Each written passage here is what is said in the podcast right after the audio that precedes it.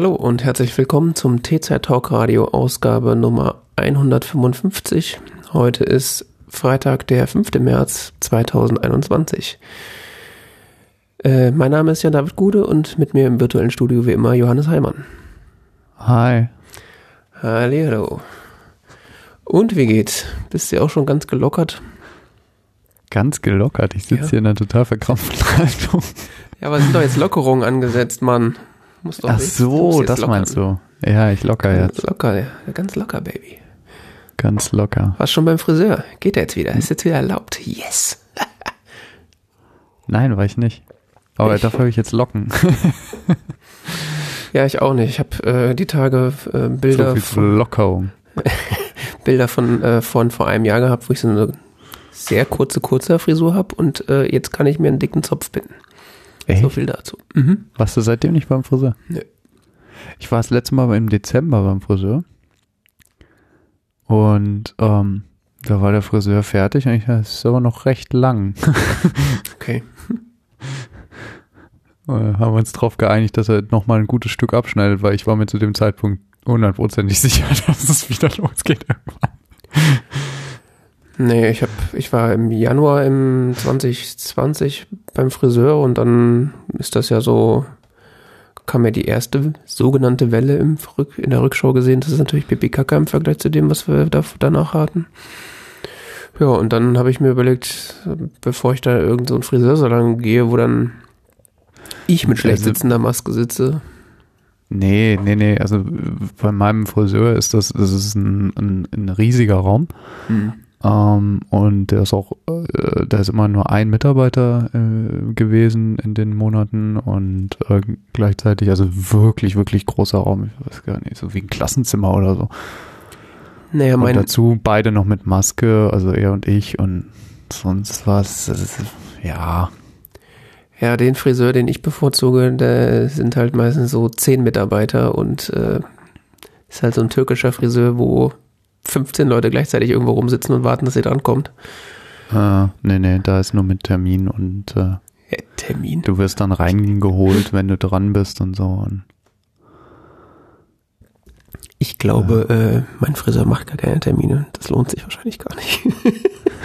das ist so, kommst du rein, Ha- Haare und Bart, ja, komm, zack, setz dich hin. Äh, ich weiß noch, ein Kollege von mir immer, äh, hat auch, also als man sich noch gesehen hat im Büro, hat auch immer dann mal kurz beim Friseur um die Ecke angerufen. Mhm. Also, Kollege, ich komme in zehn Minuten. Ja, okay. Ja, ich habe das tatsächlich in der Mittagspause auch schon äh, gemacht, äh, dass ich so, okay, ich muss irgendwie eigentlich zum Friseur. Äh, Ich habe, äh, bin ich da schnell vorbei, weil das war, ist direkt auch in der Nähe vom Büro. Ah. Ja, kann sein, dass wir sogar vom gleichen reden. Das glaube ich nicht. Ähm. in der Straße sind, äh, also das ist die Münchner Straße, das gibt's quasi nur Friseure und Dönerläden. Also Okay, auf jeden Fall wurde es mir vom gleiche ist. Kollegen gesagt, so, ja, so, so, so extrem kurz Haar geht. Alles darüber hinaus wird kritisch. sag mal so, die bevorzugte Frisur ist da schon kurzer, aber ich weiß nicht, längere, ob die längere Haare schneiden, keine Ahnung. Ja. Aber es geben sich immer extrem viel Mühe. Also so, so viel Mühe, also und, und so präzise gearbeitete Frisuren hatte ich tatsächlich lange, äh, seit schon Ewigkeiten nicht. Ich weiß gar nicht, ob ich das jemals hatte.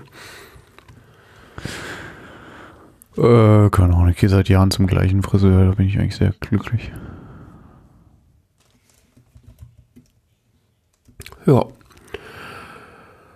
Okay, ähm, dann Follow-up. Du hast dein MacBook Air immer noch, hast noch nicht zurückgeschickt, ne? Es geht, ist immer noch okay. Ähm, ich hab's immer noch. Ich hab, äh, ein, mein, meine Euphorie hat einen kleinen Dämpfer erfahren. Oha. Ähm, und zwar insofern, dass ich eine Diskussion irgendwo gelesen hatte, wo es darum ging, ähm, dass die SSDs sich komisch verhalten.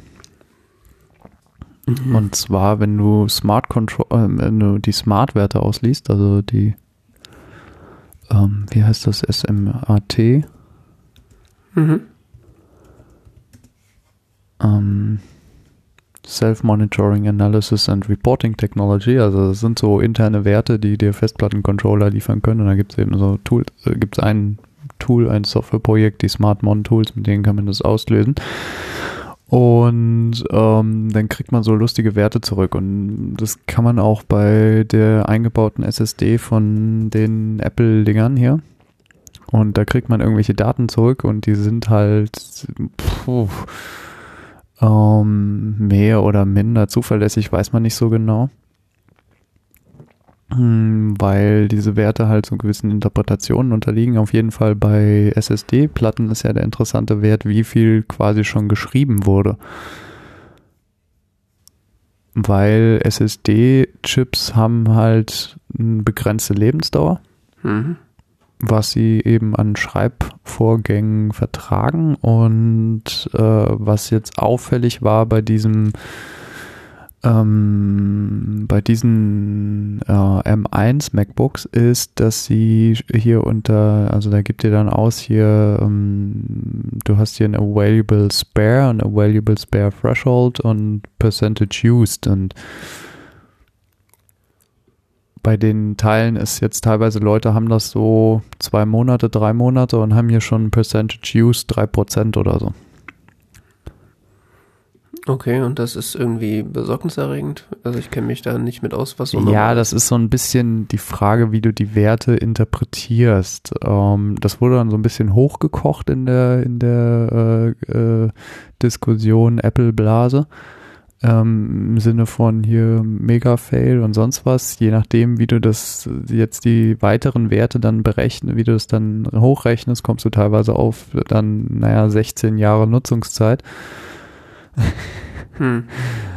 Auf der anderen Seite ist es eigenartig, dass jetzt auch bei mir hier schon 1% used steht. Das ist für zwei Wochen Laptop benutzt relativ viel. Hm. Aber auf der anderen Seite ist es dann auch wiederum komisch. Ja, hier steht 2 Terabyte geschrieben. Das ist so, ist jetzt die vierfache Umfang der Festplatte. Ähm, es ist komisch. Also es, es, gab so die, es ist nicht so viel. Es gab so die, die Theorie, dass es mit macOS zusammenhängen könnte, dass macOS irgendwie aus irgendeinem Grund unglaublich viel auf die Festplatte geschrieben hat. Mhm. Oder auch noch tut, so ganz genau klar ist es nicht. Und es war halt, ist alles sehr im Wagen und unklar und sonst was. Ich habe das Thema auch gar nicht mehr weiter verfolgt. Ich würde nur sagen, es hatte, äh, es hatte für mich so einen gewissen emotionalen Dämpfer im Sinne von, hmm, sind halt doch noch sehr neu, die Kisten, ne? Ja, aber SSDs sollten jetzt eigentlich nicht das Ding sein, was die Kiste jetzt irgendwie neu macht. Also das ist, das ist richtig, aber wahrscheinlich im Sinne von einem Bug in, äh, in macOS, der irgendwie mit den M1-Kisten zusammenhängt, dass sie irgendwie macOS verändert haben und das macOS einfach unglaublich viel auf die Festplatte knallt. Ha, interessant. Also ich, ich wusste, dass ähm, das ich weiß jetzt nicht, inwiefern das mein Gerät überhaupt betrifft, ob das jetzt meine Werte jetzt hier vielleicht völlig harmlos sind und das ist einfach alles scheißegal und alles gut. Und also würde ich jetzt erstmal so, ja, erstmal ruhig bleiben und mal schauen, was so die nächsten Wochen, Monate bringen, ob das Thema überhaupt nochmal irgendwie irgendwo hochkocht und dann gucke ich mal, aber prinzipiell war es so ein bisschen so, oh, ja, hm. Hat mir erstmal so ein bisschen ungutes Gefühl äh, vermittelt. Hm. Also ich habe jetzt gerade mal äh, geguckt, also ich, mir war schon bewusst, dass SSDs eine begrenzte Lebensdauer haben, aber das haben ja eigentlich alle Speichermedien davon abgesehen, aber ist klar, dass das so, dass die SSD sich verbraucht mit der Zeit. Und ähm, ich habe jetzt gerade mal in iStart Menu hier auf dem iMac geguckt, den ich hier habe. Und äh, der sagt jetzt hier SSD Lifetime Left 98%. Der ist jetzt drei Jahre alt. Nee, stimmt mhm. gar nicht. Noch älter. 2017 auf jeden Fall. Hm. Gut, auf der anderen Seite, das ist eine 500 Gigabyte SSD hier drin. Die ist regeln, die ist halb voll. Ja, würde mich auch wundern, wenn das, wenn der irgendwie großartig ausgelastet worden wäre, also die SSD, weil ja, wahrscheinlich sind Systemupdates und, äh, und so Geschichten wahrscheinlich das, was am meisten irgendwie an, an Daten da bewegt. Weil alles andere so an, an schweren Sachen liegen eigentlich extern. Mhm. Ja, man muss man halt mal im Auge behalten. Ich meine, ist jetzt äh, bei meinem Gerät ist die Garantie jetzt weg, aber du hast ja dein, äh, das MacBook ist ja noch äh, so frisch. Da ist ja, wenn das jetzt irgendwie ein Problem sein sollte, dann ist, äh, greift da ja im Zweifelsfall die Garantie, beziehungsweise wenn es wirklich ein größeres Problem sein sollte, ist da ja Apple mittlerweile geübt da drin, daraus ein Reparaturprogramm zu machen. Von daher. Hm. Ja.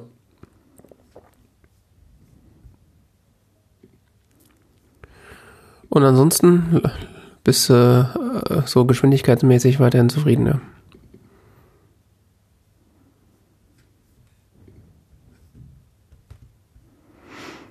Moment.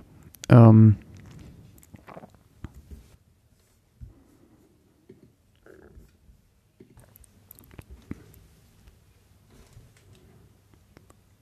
Hallo? Ja. Ah, du warst gerade zwischendurch sehr leise geworden, aber ich glaube, es lag an mir. Okay. Hast du äh, meine Frage gehört? Nee. Äh, hast du den, ähm, also geschwindigkeitsmäßig, so bist du aber ansonsten zufrieden? Ja. Weiterhin, okay. Ja, ja, es ist ein, es ist ein, es ist ein, es ist ein super, super Teil. Okay. Ja, und dann äh, steht als nächstes auf der Liste, dass äh, du irgendwas mit deinem Finger gemacht hast. Ja, ja, ich, also ich konnte in den letzten Wochen meinen Computer gar nicht so richtig bedienen, weil ich habe so eine eingeschränkte Fingerzahl zu meinem sonstigen Fingerzahl. das war doch letztes Mal schon, oder? Was? In der letzten Sendung hattest du schon gesagt, dass du nicht so gut schreiben kannst, weil irgendwie einer deiner Finger. Äh, oh, war das da schon? Oder dass irgendwas, irgendwas entzündet hattest an der Hand und deswegen nicht richtig tippen konntest? Ja, ja, warte mal, ich gucke gerade mal auf den Kalender. Ja, ja, ja, da war der schon entzündet. Ja. Okay. Oh, das war schön dann das Wochenende danach. Mhm. Ähm, an dem Freitag, äh, wo wir aufgenommen haben, war noch alles so, ja, ganz okay. Mhm. Und dann das Wochenende über, ähm, ich sag mal so, sonntags hatte ich so starke Schmerzen, dass ich nicht mehr schlafen konnte. What? Ja. Okay. Und der Finger war so dick und rot und so. Und irgendwie habe ich die da, zu dem Zeitpunkt, die, die, also oder Samstag hätte ich eigentlich schon zum Arzt gehen müssen. Ähm, aber wegen Corona und naja, irgendwie so ins Corona-Testzentrum laufen hier, das war jetzt irgendwie auch nicht so. Also hier ist der, der ärztliche Bereitschaftsdienst ist direkt neben dem Corona-Testzentrum und naja. Hm. Ich weiß nicht, dachte dann so wegen Finger, hm, naja, war es immer noch auf Montag und dann so Sonntagabend war das so fürchterlich. Krass. Äh, ich war montags beim Arzt morgens. Er hat zuerst mal so gesagt, hier Salbe. okay und war zu dem Zeitpunkt nur dick und rot und dann war ich am Tags drauf beim Hautarzt mhm. wegen Vorsorgeuntersuchung und ähm, hab den gefragt, können Sie mal drauf gucken und er so, oh, das müssen wir aufschneiden. Oh. ja. Und dann wurde das gemacht gleich und das war nochmal ein eines der schmerzhaftesten Erle Erlebnisse meines Lebens. Und ich habe schon die eigenartigsten Verletzungen gehabt in meinem Leben. Immer. Also ähm, ich habe schon einiges erlebt, aber das ich hätte nicht gedacht, dass so ein kleines Körperteil so wehtun kann. Also Was hattest du damit gemacht, dass es sich überhaupt entzündet hat? Ich habe keine Ahnung. Okay. Ich, ich weiß es nicht, ich weiß es wirklich nicht die Haut muss irgendwie aufgerissen gewesen sein oder so, vielleicht wegen Trockenheit an, an der Fingerspitze und da muss irgendwas reingekommen sein ins Nagelbett. Hm. Ich, ich kann mich aber an nichts irgendwie erinnern. Ich habe keine Verletzung gehabt, ich habe mich nicht geschnitten, ich habe keinen irgendwie sonst irgendwas gehabt. Das ist einfach so. Krass. Und ähm, das wird dann so Antibiotika und, und sowas. Und es hat sich dann so herausgestellt, dass es doch eine sehr tiefgehende Entzündung war und das so kurz vor knapp war, dass, dass das so aufgemacht wurde und behandelt wurde.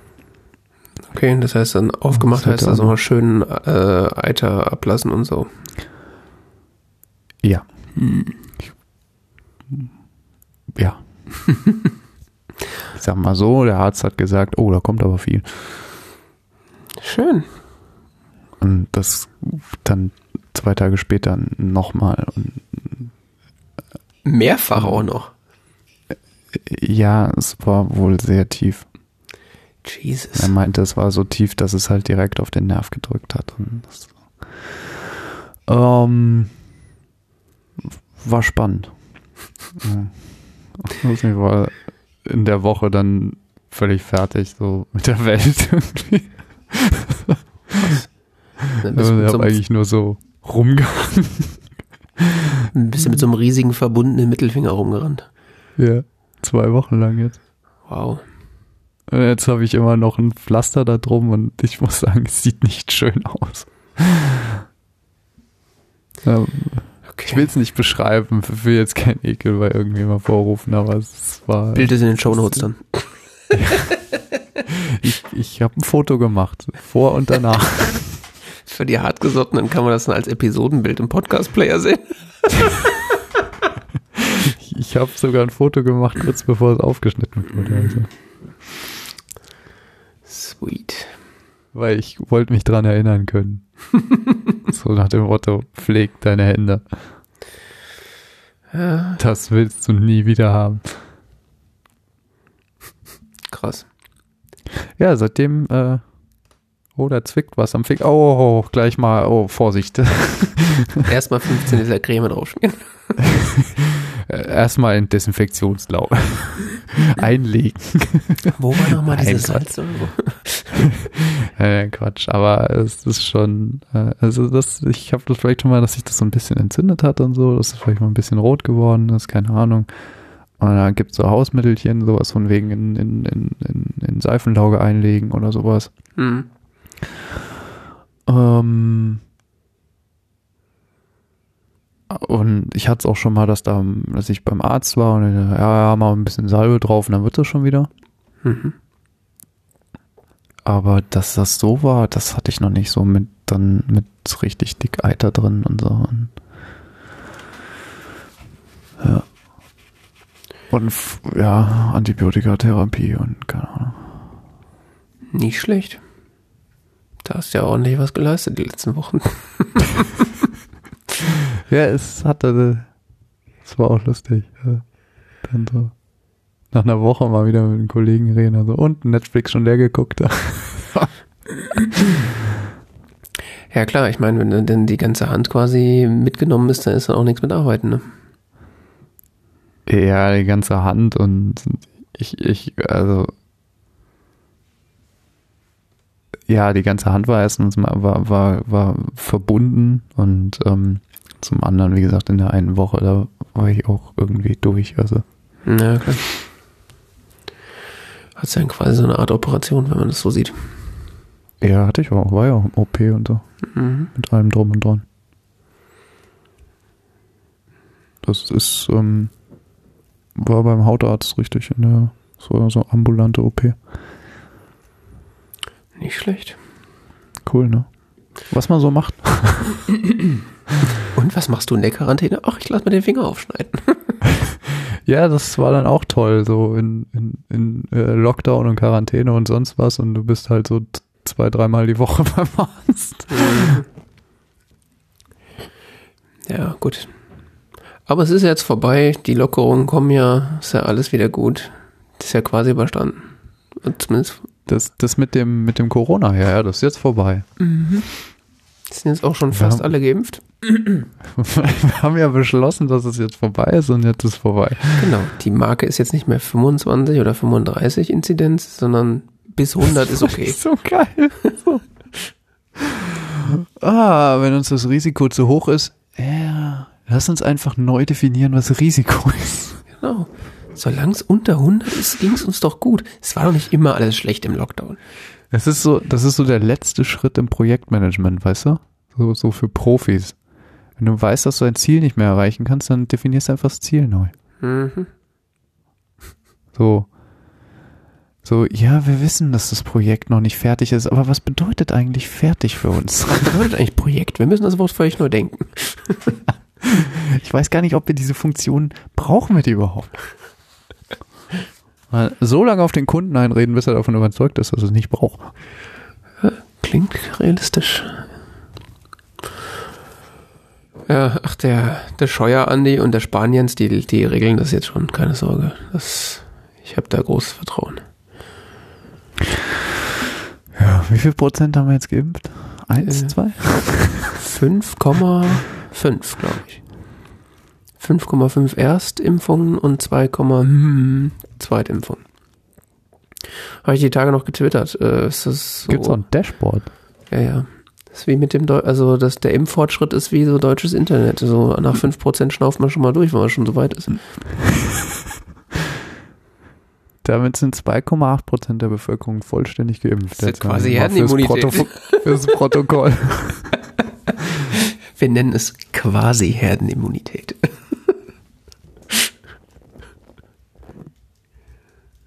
Tja, Ja, ja. in Hessen 2,5 Prozent. Hesse. Wir sind ganz vorne dabei. Wir sind sogar noch vor Niedersachsen. Ja, wow. Also, wir sind nicht der letzte Platz, wir sind der vorletzte. Das ist wie beim Internet. Da sind wir in Europa auch nicht der allerletzte Platz. Wir sind auch nur der vorletzte. Ah, Entschuldigung. Ah, okay. Rheinland-Pfalz hat 3,4 Prozent, siehst du? Ja. Man kann auch einfach mal stolz drauf sein, was wir geleistet haben. Schon. Ja. Ansonsten äh, müssen wir mal über Geld sprechen. Müssen wir das? Müssen wir. Oder vielmehr gesagt über, über Banken und über Konten. Beziehungsweise das bietet sich an, weil ich weiß gar nicht, was, ich habe den Ablauf nicht mehr parat, aber wir haben entweder in der letzten oder in der vorletzten oder in der Postshow der letzten Folge oder der vorletzten Folge irgendwie über Banken geredet. Also das hat keiner gehört außer uns. Aber ich Wir glaube, haben irgendwann mal über Banken geredet, ja. oder gejammert, sagen wir es so. ja, ja, ja. Weil ich dir Geld geschickt habe. Ja, ja, stimmt, ja, deswegen. Die, Ja. die, die äh, un unfassbaren Einnahmen äh, der Hörerspenden haben wir aufgeteilt. Das war das. Ja, ja, ja, genau. Ähm, ja das, war's bestimmt. das- ähm, Das mit den Banken ist äh, in Deutschland und Europa ähnlich fortschrittlich wie das mit dem Internet und das mit, den, mit dem Impfen. Das ist nämlich äh, ein Pain in the ass. Also, findest du? ja, ich finde, das ist ziemlich lächerlich, was die meisten Banken so anbieten. Ja. Du nett. Och, keine Ahnung, so, ähm, ich weiß nicht so genau. Ich, ich, ich bin da so hin und her gerissen, sagen wir so. Du bist schon froh, dass sie dein Geld nicht verlieren, meinst du? Ja, ja, das, das ist so eine Basisfunktionalität, sagen wir so. so wie, wie heißt das so nach, ähm, ah, jetzt bin ich schon wieder beim Projektmanagement, Kano-Modell. Also, das ist so ein, ähm, das ist so ein, so ein Basismerkmal. Das macht mich noch nicht glücklich. Davon gehe ich einfach aus, dass es da ist. Hm. Allerdings habe ich auch so ein bisschen in den letzten Wochen, Monaten so Dinge mitbekommen, wo ich das schon fast wiederum als Leistungsmerkmal, äh, also das ist schon fast etwas, was mich schon glücklich macht, dass es so ist. so, das ist schon fast, fast Begeisterung ausgelöst, wenn du dann so andere Banken mitbekommst, so, hey, da kannst du auch dein Geld hin überweisen und dann dann weißt du, dass es da ist. Du kannst es zwar nirgendwo nachvollziehen, aber du weißt, dass es da ist und es gibt keine Schnittstelle und kein Konto, also du kriegst halt mal so einen Kontoauszug so einmal im Jahr und ja, und es gibt sicher auch so ein Bankensicherungssystem und sowas sonst was. Also ich spreche jetzt hier von europäischen tätigen Banken. Ja. da mal schlau gemacht, so zu anderen Dingen. Äh, weil im Kontext von dem, von dem, wie du jetzt sagtest, hier von, wir hatten darüber gesprochen, habe ich mich halt viel über Banken informiert. Hm, okay. Mhm. Ja, also ich habe jetzt äh, tatsächlich die letzten, das letzte Jahr über habe ich, ich will nicht sagen eine Odyssee, das ist zu viel gesagt, aber so eine Bankenreise hinter mir. äh, ich glaube, ich war so mit einer der ersten Leute bei der äh, Sparkasse bei uns äh, am Ort, wo ich vorher gewohnt habe, äh, dass ich gefragt habe, so hier, wie was, was ist hier mit Apple Pay? wat, wann geht's los? Und die nicht wussten, was ich damit meine und was das soll. Echt? Mhm. Und ich dann, okay. also, es war so. Ich habe mich schriftlich bei meiner Sparkasse beschwert, dass es kein Apple Pay bei der Sparkasse gibt. Irgendwie. Schriftlich? Ja. Also ich habe dir eine E-Mail geschrieben. Ich habe dir eine E-Mail geschrieben, weil sie so, weil sie keinen ordentlichen Twitter-Account haben. Ach so, ich dachte, jetzt hast du einen Brief geschrieben. Naja, ich druck doch für die Penner nichts aus. Muss man ja nicht unbedingt, gibt da ja Dienste. okay, aber. ja, auf jeden Fall, das müsste irgendwie Ende 2019 oder so gewesen sein. Und ähm, ja, Aha. weil so die ING hatte da, glaube ich, schon Apple Pay und äh, diverse Echt? andere Banken. Nein. Ach, bestimmt. Oder? Ich, ist auch egal. Ich wollte Apple Pay haben. Gefühlt haben die das erst sehr das spät Das hatten schon alle. und dann habe ich bei der Apple Pay in Deutschland. Ja, red ruhig weiter. Das weiß ich nicht. Ähm, habe ich denen halt geschrieben, sagt so, hier, wie wär's mal mit Apple Pay? Das wäre vielleicht auch mal ein Merkmal, so, warum man diese Bank benutzen sollte. Hm. Und ähm, unabhängig von dieser Nachricht äh, wurde ich dann ein paar Monate später zu einem äh, Sparkassenberatungsgespräch eingeladen, was sie ja irgendwie. Ach ja, schön nett. Ja, wo sie also, auch so eine Broschüre gekriegt und so für dein Geld anlegen. Ja, wo sie einfach mal so über meine finanzielle Situation mit mir reden wollten. So, ja, genau. Cool. Da ich so, okay, ich habe gerade nichts zu tun, ich bin fertiger Deutschland Start von Apple Pay war übrigens im Dezember 2018. Okay, dann war das das Jahr davor. Was weiß ich. Moment, Moment, Moment. Bei der Sparkasse? Nee. Nein, Deutschland-Start von Apple Pay ja, okay. 2000 war im Dezember 2018 mit Deutsche genau. Bank, Comdirect, Fidor, O2 Banking, Hypovereinsbank, Hanseatic Bank, Eng26, Boon, Fidor, Bunk, Bunk, Wimpay, Edenred und American Express. Ja. Und dann passt das nämlich auch, dass ich Ende 2019 da den geschrieben habe, dass es jetzt mal hinmachen sollen. So, und Ende 2019 waren dann noch die DKB, Consorsbank, Revolut, Klarna, die Miles Moors Mastercard der Lufthansa ING und die Sparkassen dabei. Sowie die Commerzbank und die Norrisbank. Hm. Vielleicht war es auch Ende 2018. Ich werfe Dinge durcheinander. Auf jeden Fall zu dem Zeitpunkt hatten wir noch kein Apple Pay. Ja, das heißt ja nicht, dass die eine Sparkasse dann wiederum. Also ja, doch, die haben das relativ alle gleichzeitig gekriegt. Echt? Ja, ja. Und ähm, Ach, dann hatte ich, wie gesagt, dieses, dieses hirnlose Gespräch, wo sie einen dann über, äh, über alles Mögliche ausfragen, was ihr alles nichts angeht. Unter mhm. anderem so, ja, haben Sie eigentlich noch andere Bankkonten? ich mir dann erst gesagt, so, das geht euch einen Scheißdreck an. Banken Sie auch fremd? Ja, genau. Und dann habe ich gesagt so, ja, ich habe noch ein Bankkonto bei der Bank und bei der Bank und bei der Bank. Und dann guckt sie mich so an, aber Herr Gude, wofür brauchen Sie das denn alles so? Wieso nicht? Die, kosten, die kosten ja nix. Hätte mich ganz entsetzt. Warum brauchen Sie das? Keine Ahnung. Ich, hab die halt. ich mag halt Banken, die Service anbieten, wissen Sie. okay. Und, ähm, und dann hat sie, äh, meine Bankberaterin, die Melanie, ich glaube, so heißt sie, äh, hat sie äh, äh. Mal so, ja, und äh, demnächst kommt ja auch Apple Pay zur Sparkasse. So, Ach, wie schön. So, ja, waren Sie das nicht, der diese eine E-Mail geschrieben hat? So, Ach, was du bitte? hast die E-Mail geschrieben. das muss wohl anscheinend bei der örtlichen Sparkasse rumgereicht worden sein, wie so, oh Gott, Hilfe, hier schreibt, hier will jemand was haben, was ist hier los? War auf jeden Fall, also ich habe das an die, an die Zentrale geschickt von, von der Sparkasse Bensheim, die über das ganze Lautertal verteilt irgendwie äh, äh, Dings äh, nach Filialen hat. Und dann muss, Ja. muss wohl rumgereicht worden sein wie sonst was. Ach, Sie waren das damals, der diese E-Mail geschrieben hat wegen Apple Pay, stimmt's? Naja, wenn du das warst. Ja, das äh, fand ich sehr lustig.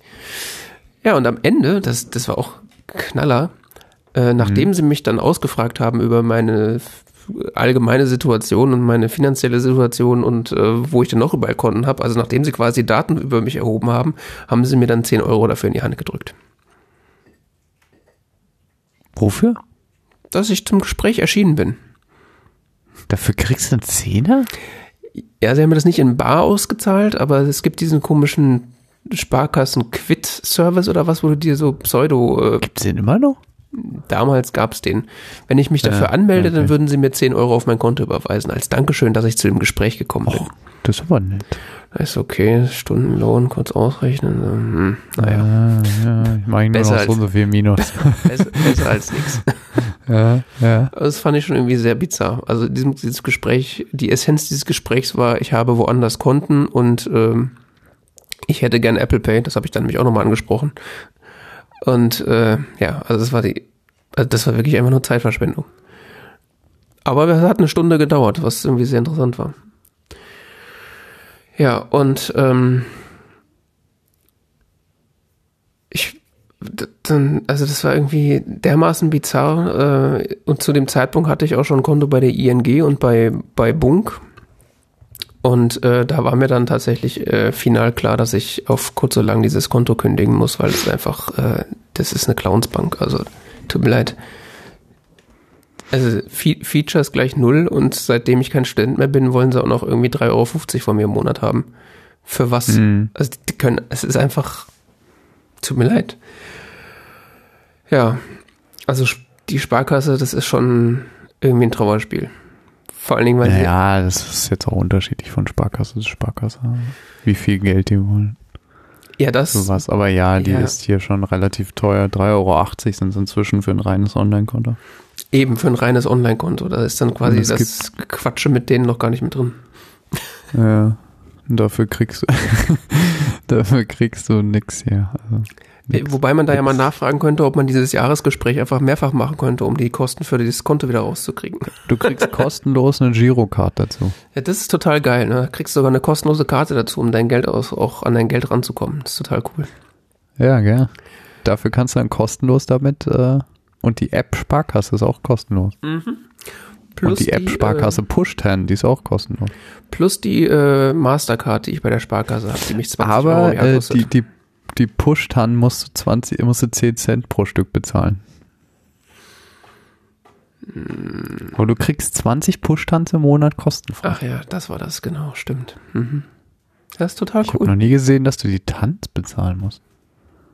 Ja, doch, das habe das hab ich bei der Umstellung äh, gesehen. Da, da war mir auch klar, dass ich dieses Konto nicht mehr benutzen will, weil wenn ich mehr als 20 Transaktionen irgendwie mal im Monat leisten muss, dann kostet das gleich extra Geld. Das ist ja spannend. Das ist auf jeden Fall sehr interessant, ja. Und ähm, ja, bei der ING hatte ich auch schon, ja hatte ich schon länger ein Konto. So, weil ich tatsächlich auch eine äh, Kreditkarte wollte, die nichts kostet und die sowas wie kontaktloses bezahlen kann. Und die Ja, hatten gut, dann das auch. kann die bei der Sparkasse inzwischen auch. Aber Ja, aber drei die Jahre nachdem, Schutz nehmen. nachdem ich da äh, ja, ja, ja, ich weiß, die sind immer sehr langsam. Ja. Ja. Äh, ja, bei der ING war ich auch und äh, beziehungsweise bin, bin es auch immer noch. Ähm, da habe ich auch mittlerweile ein Depot. Ähm, aber so richtig geil vom Service sind die irgendwie auch nicht. Also das ist halt, ja, die, da hast halt eine Kreditkarte dabei, also eine Debitkreditkarte. Aber also richtig gut. Inwiefern? Was ist deine Kritik an der ING? Also erstmal hat es auch ewig gedauert, bis die Apple Pay gekriegt haben. Ja, das Und, stimmt. Das hat äh, mich auch geärgert. Und dann, äh, genau, dann der Haupt- oder das, das interessantere Merkmal war dann sozusagen, äh, dass ich dann ein Gemeinschaftskonto für mich und meine Freundin haben wollte. Und da hätte ich dann bei der ING quasi, also sie hat auch ein ING-Konto, Aber wir hätten Mhm. dann erstmal ein neues ING-Konto als Gemeinschaftskonto anlegen müssen. Also hätte, äh, hab dann da mir das angeguckt und dann schicken sie einem dann wieder so Vertragsunterlagen, die man dann ausfüllen muss und bli bla blubber. Also es ist so richtig so, Echt? Ich hab das einfach, keine Ahnung. Ach, keine Ahnung, wie ich das gemacht habe. aber- es wirkt auf jeden Fall schon nicht so schlimm. anstrengend. Ja, und ich weiß nicht, also es ist irgendwie alles irgendwie so nervig. Diese ganzen Codes, die man sich da merken muss und Ja, das ist, ähm, ich habe ja auch ein Konto bei der ING seit vielen, vielen Jahren. Und ähm, von der Sparkasse bin ich schon ewig weg, äh, weil die haben mich so genervt. Mit, hey, wir wollen über ihr Geld reden. So zum Zeitpunkt, wo ich Student war und also wirklich andere Probleme hatte. So wie, keine Ahnung, wovon soll ich eigentlich leben in diesen Monaten? Ähm, was ich damals hoch irritierend fand und äh, dann haben sie gesagt, ja, hier, sie müssen jetzt hier alle drei Monate nachweisen, dass sie noch studieren, sonst äh, kostet das wieder und, und keine Ahnung, es war alles irgendwie anstrengend.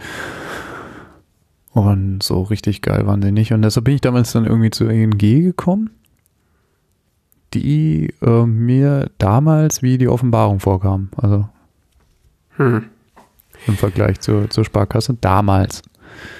Inzwischen, nach vielen, vielen Jahren Kunden bei der ING, muss ich sagen, ähm, ich bin immer noch sehr zufrieden mit denen. Ich hatte nie irgendein Problem ähm, mit irgendwas da. Das funktioniert alles mit, mit mehreren Konten und Gemeinschaftskonten und keine Ahnung was. Und das, das läuft. Das Einzige, womit sie mich wirklich geärgert haben, oder die zwei Punkte, mit denen sie mich wirklich, wirklich ärgern, ähm, ist dieser fürchterliche Login-Prozess hm, äh, für dieses Online-Banking, nämlich, ähm, dass man erstmal gibt man seine, seine Zugangsnummer ein, das ist de facto die eigene Kontonummer, dann äh, ein Online-Banking-Pin, dann wird gefragt nach dem DIBA-Key, den man dann über so eine, über so eine Web-Tastatur einklicken muss.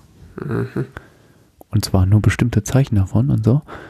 Weil, oh, oh, oh, hier äh, böse, böse und äh, wir können nicht vernünftige Authentifizierungsprozesse im Internet realisieren und deshalb machen wir hier irgendwie so einen Scheiß noch rein.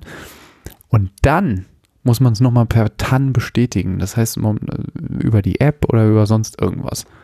Weil ist ja jetzt hier an PSD 2 und das heißt, man muss ja bei jedem Login das nochmal abfragen. ist ja jetzt sicher.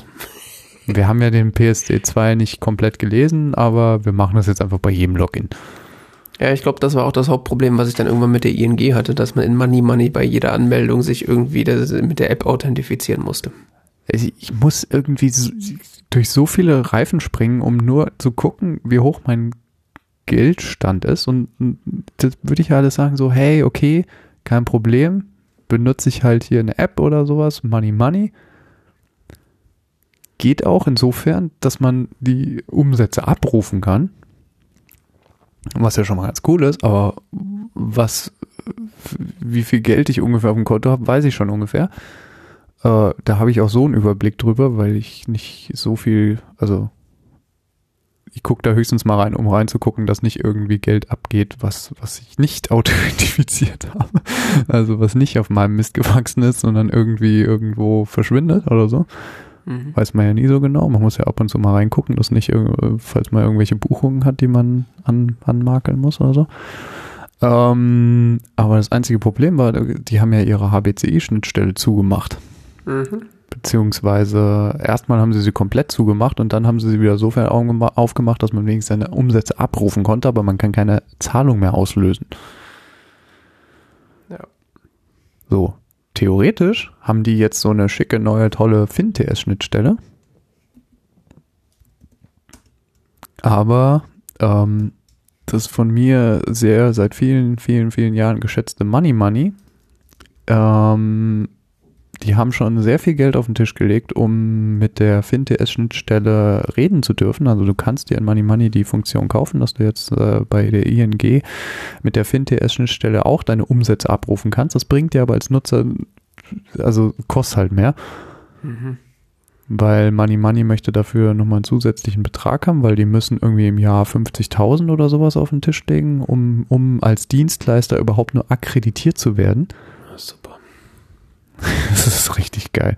Damit sie überhaupt mit FinTS-Schnittstellen reden dürfen, musst, musst du dich ja jährlich akkreditieren lassen ähm, als eben so Dienstleister und das ist umfasst nicht, Achtung, Zahlungsauslösung, weil dafür musst du ein Zahlungsauslösedienst sein und der ist noch teurer und noch schwieriger zu, zu sein.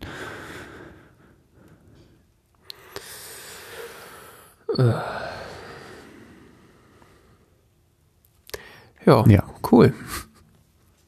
Das heißt, ja, ich kann nur über dieses beschämmerte äh, Webinterface tatsächlich Zahlungen auslösen und für, um dieses Webinterface überhaupt mal ranzukommen, muss ich irgendwie durch drei Reifen springen und das ist, nervt mich genug, dass ich drüber nachdenke, zu einer anderen Bank zu gehen, ja.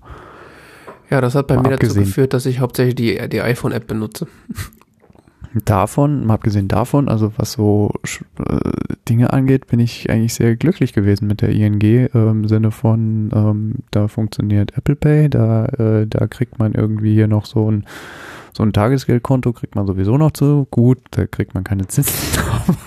das ist eigentlich nur ein langsames Girokonto. genau. Also es ist halt nochmal ein zweites Konto wegen mir, okay, kann man nochmal Geld parken.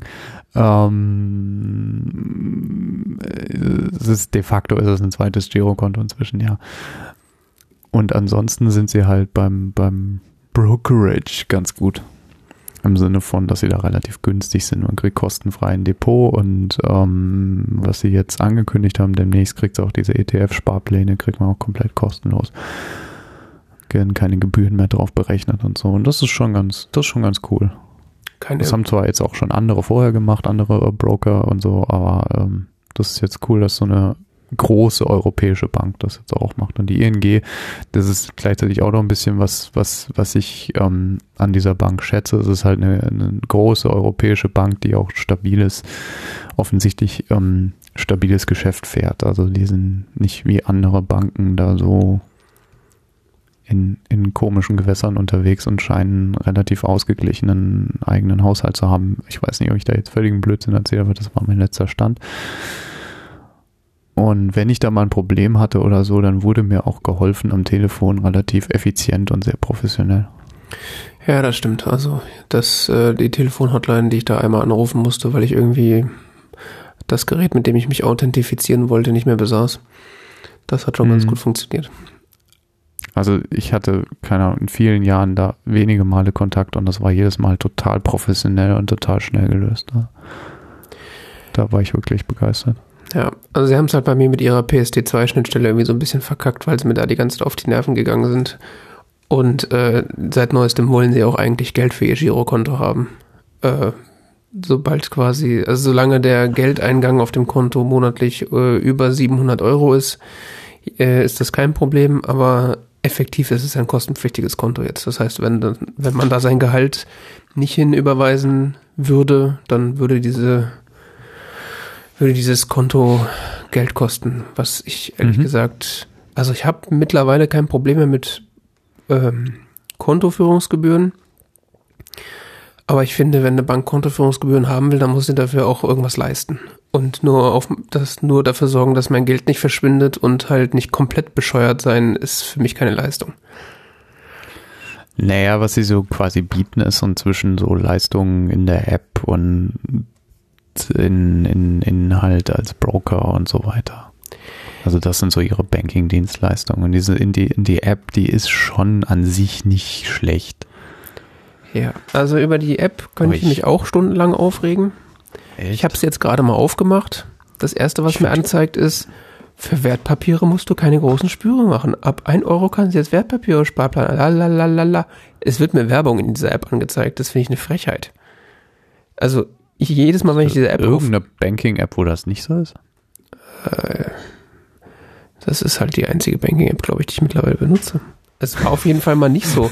Diese, diese App hat mir auf jeden Fall irgendwann mal keine Werbung angezeigt. Ich finde es, Ich finde es eine unfassbare Frechheit, dass man jedes Mal, wenn man seinen Kontostand checkt, einem irgendwelche Sachen angedreht werden sollen. Ja, ich krieg dann immer, ich krieg immer hier so Mails so, hey, es gibt eine neue Information für Sie. Und dann so, oh. neue Information? Ist das was Wichtiges? Ist das was Wichtiges? Haben Sie mir jetzt gekündigt? Ach nee, Sie wollen mir ja. zeigen, dass mein Kontostand ist. Herzlichen Glückwunsch. Nein, nein, genau. Nein, nein, nein, nein. Dann kriegst du so neue Information. Okay, mhm. klingt ja noch was sehr äh, offiziellen so hier äh, Steuern, äh, keine Ahnung Ahnung, vertragliches, sonst was. Lest dieses Dokument, was mir dazugestellt wurde. Hey, ab 1.4. sind die ETF-Sparpläne kostenfrei. Mhm. Aha. Ja, oder wir haben irgendeine beschissene AGB geändert, die dich nicht interessiert. Und dafür schreibt ihr einfach Newsletter schicken können. Ja, ich meine, sie schicken einem doch eh diese Infos in die App, die ich irgendwie alle paar Tage aufmache. Lass mich doch mit den Kack-E-Mails in Ruhe. Ja, ja, okay. Also, ja, wie gesagt, ich finde, die App ist nicht furchtbar schlecht, aber es ist auch alles nicht gut. Das ist so alles so mittelmäßiger Stock im Arsch Banking-Kram, der einfach nicht nach Zukunft klingt. Das ist irgendwie Findest. so. Ja, das ist irgendwie so, weh. Das ist 0815. Ah, ja, keine Ahnung. Ich finde es gar nicht so schlimm bei der ING. Ja, es ist halt, es ist nicht schlimm. Ist ein bisschen nee. ruhiger, ein bisschen. Aber. Es ist ja auch nicht schlimm, aber es ist auch nicht gut. Und für jemand, der Geld haben will, da will ich mindestens gut haben. Aha. Ja, auf jeden Fall ist das einer der Hauptgründe, warum mein Hauptkonto mittlerweile bei Bunk liegt. Und Bunk ja. äh, will richtig viel Geld haben. Die kriegen von mir pro Monat 7,99. Aber äh, dafür können die auch so einige Dinge, von denen ich vorher nicht gedacht habe, dass das irgendwann mal passieren würde bei einer Bank. Und äh, es ist auch irgendwie ein bisschen gruselig, wie einfach das bei denen funktioniert. Also die Anmeldung literally hat fünf Minuten gedauert. Also dann machen sie auch großartig Werbung auf ihrer, auf ihrer Webseite. Du machst irgendwie ein Foto von deinem Gesicht von zwei Seiten, du fotografierst deinen Ausweis und irgendwie nach drei Minuten kriegst du irgendwie eine Push-Nachricht und so, ja, dein Konto ist jetzt freigeschaltet, herzlichen Glückwunsch. Und dann hast du da einfach ein fucking Konto, was funktioniert. Hm. Ja, funktioniert, würde ich mal in Anführungszeichen setzen. Aber ich habe da auch so meine Erfahrungen gesammelt. Ja, okay. Also ich habe das äh, jetzt, wie gesagt, seit, also das war, ursprünglich war, habe ich das, habe ich das äh, ausgewählt, weil das äh, ein cooles Modell hatte mit, äh, um, um quasi ein Gemeinschaftskonto zu machen. Da konntest du nämlich Aha. quasi äh, so ein, ein Bunk Together hieß es damals, ein Konto für 10 Euro im Monat teilen, zwei Personen. Hatte dann mhm. quasi jeder sein Privatkonto und ein Gemeinschaftskonto. Was haben sie jetzt nicht mittlerweile nicht mehr, aber du kannst trotzdem einfach Konten untereinander scheren. Hast also sagen, kannst sagen, okay, das ist jetzt ein Gemeinschaftskonto, was zwischen dem User und dem User geteilt ist. Mhm. Was ja, und das legt man halt innerhalb von Sekunden an, dann ist es einfach da und funktioniert. Und das ist auch nicht so mit, hier hast du eine Kreditkarte, wenn du die verlierst, ist schlecht äh, und du kannst auch sonst nichts mit deiner Kreditkarte großartig machen. Du kriegst irgendwie da drei Karten, physische Karten, wenn du möchtest. Also irgendwie eine Maestro, kannst auswählen zwischen Maestro, Debit Mastercard, äh, Master Travel Card und noch irgendein Schnickschnack. Und du kannst auch irgendwie fünf virtuelle Mastercards äh, dir anlegen. Und die sind alle Apple Pay kompatibel. Das heißt, ich kann jetzt sagen, oder was ich teilweise auch schon gemacht habe, dass ich mir eine virtuelle Kreditkarte angelegt habe für irgendeinen Service, äh, bei dem ich mir nicht sicher war, ob ich denen meine echte Kreditkarte geben will und äh, habe dann damit bezahlt. Und kann dann mhm. sagen, ja, wenn die das nächste Mal Geld haben wollen, dann gibt's diese Karte nicht mehr. Lauter so mhm. Scherze. Oder was ich auch ziemlich geil finde, ist äh, so, was du eben gesagt hast mit, ähm, äh, du guckst auf dein Konto, dass äh, die Abbuchungen, die du da, die da passieren, dass du, dass du die auch haben willst. Also bei mir gehen keine Abbuchungen vom Konto, die ich nicht authentifiziert habe, weil alle Abbuchungen von mir authentifiziert werden müssen. Das heißt, da kommt eine Abbuchung und dann fragt er dir, hier dürfen die das? Und dann kann ich sagen ja, oder ich kann sagen nein, oder ich kann sagen ja, das dürfen die sogar immer, aber nur mit einem bis zu bestimmten, äh, bis zu einem bestimmten Betrag von X. Mhm. Also zum Beispiel die Telekom bucht bei mir im Monat ihre 50 Euro für den Vertrag ab. Und die haben ein Limit irgendwie von 55 Euro. Das heißt, wenn die mehr als 55 Euro abbuchen wollen, dann kommt die Bunker-App hoch und sagt, äh, die wollen mehr Geld haben. Willst du das erlauben, ja oder nein? Also und dann sagst du nein. zum Beispiel. Nee, und legst dich mit der Telekom an. Das ist natürlich jetzt ein schlechtes Beispiel für sowas, aber wenn jetzt jemand kommt, der deine Kontonummer hat und bei dir Geld abbuchen will, dann kriegst du das mit und kannst es im Zweifelsfall verhindern und musst dich diesen komischen Eiertanz machen mit, ey, da hat jemand Geld von meinem Konto abgebucht, kannst du das vielleicht zurückbuchen? Hast du schon mal irgendein Problem damit gehabt? Das ist SEPA-Verfahren. Nee, aber warum muss Da das steht Geld überhaupt? Bank erstmal ein. Ja, aber warum muss das Geld überhaupt abgebucht werden? Das ist doch viel geiler, wenn ich es einfach verhindern kann direkt. Also ich finde das ganz, äh, ich finde das ganz nett, dass ich einfach die Kontrolle darüber habe, wer Geld von meinem Konto abbucht. Ich habe so das Gefühl, das ist ein Verschieben der Verantwortung auf den Kunden. Ähm, Weil sie selber den Kundenservice dafür nicht bieten wollen. Also es ist quasi eine technische, Proble- technische Lösung für ein, für ein rechtliches Problem. Sie verhindern damit, also reduzieren damit wahrscheinlich ihre Supportfälle und reduzieren damit ähm, ihre, ähm, ihr, ihren, ihren Personal, Personalaufwand. ja, das kann sein. Aber ich finde, das ist eine gute technische Lösung für ein Problem, was es eigentlich nicht geben müsste.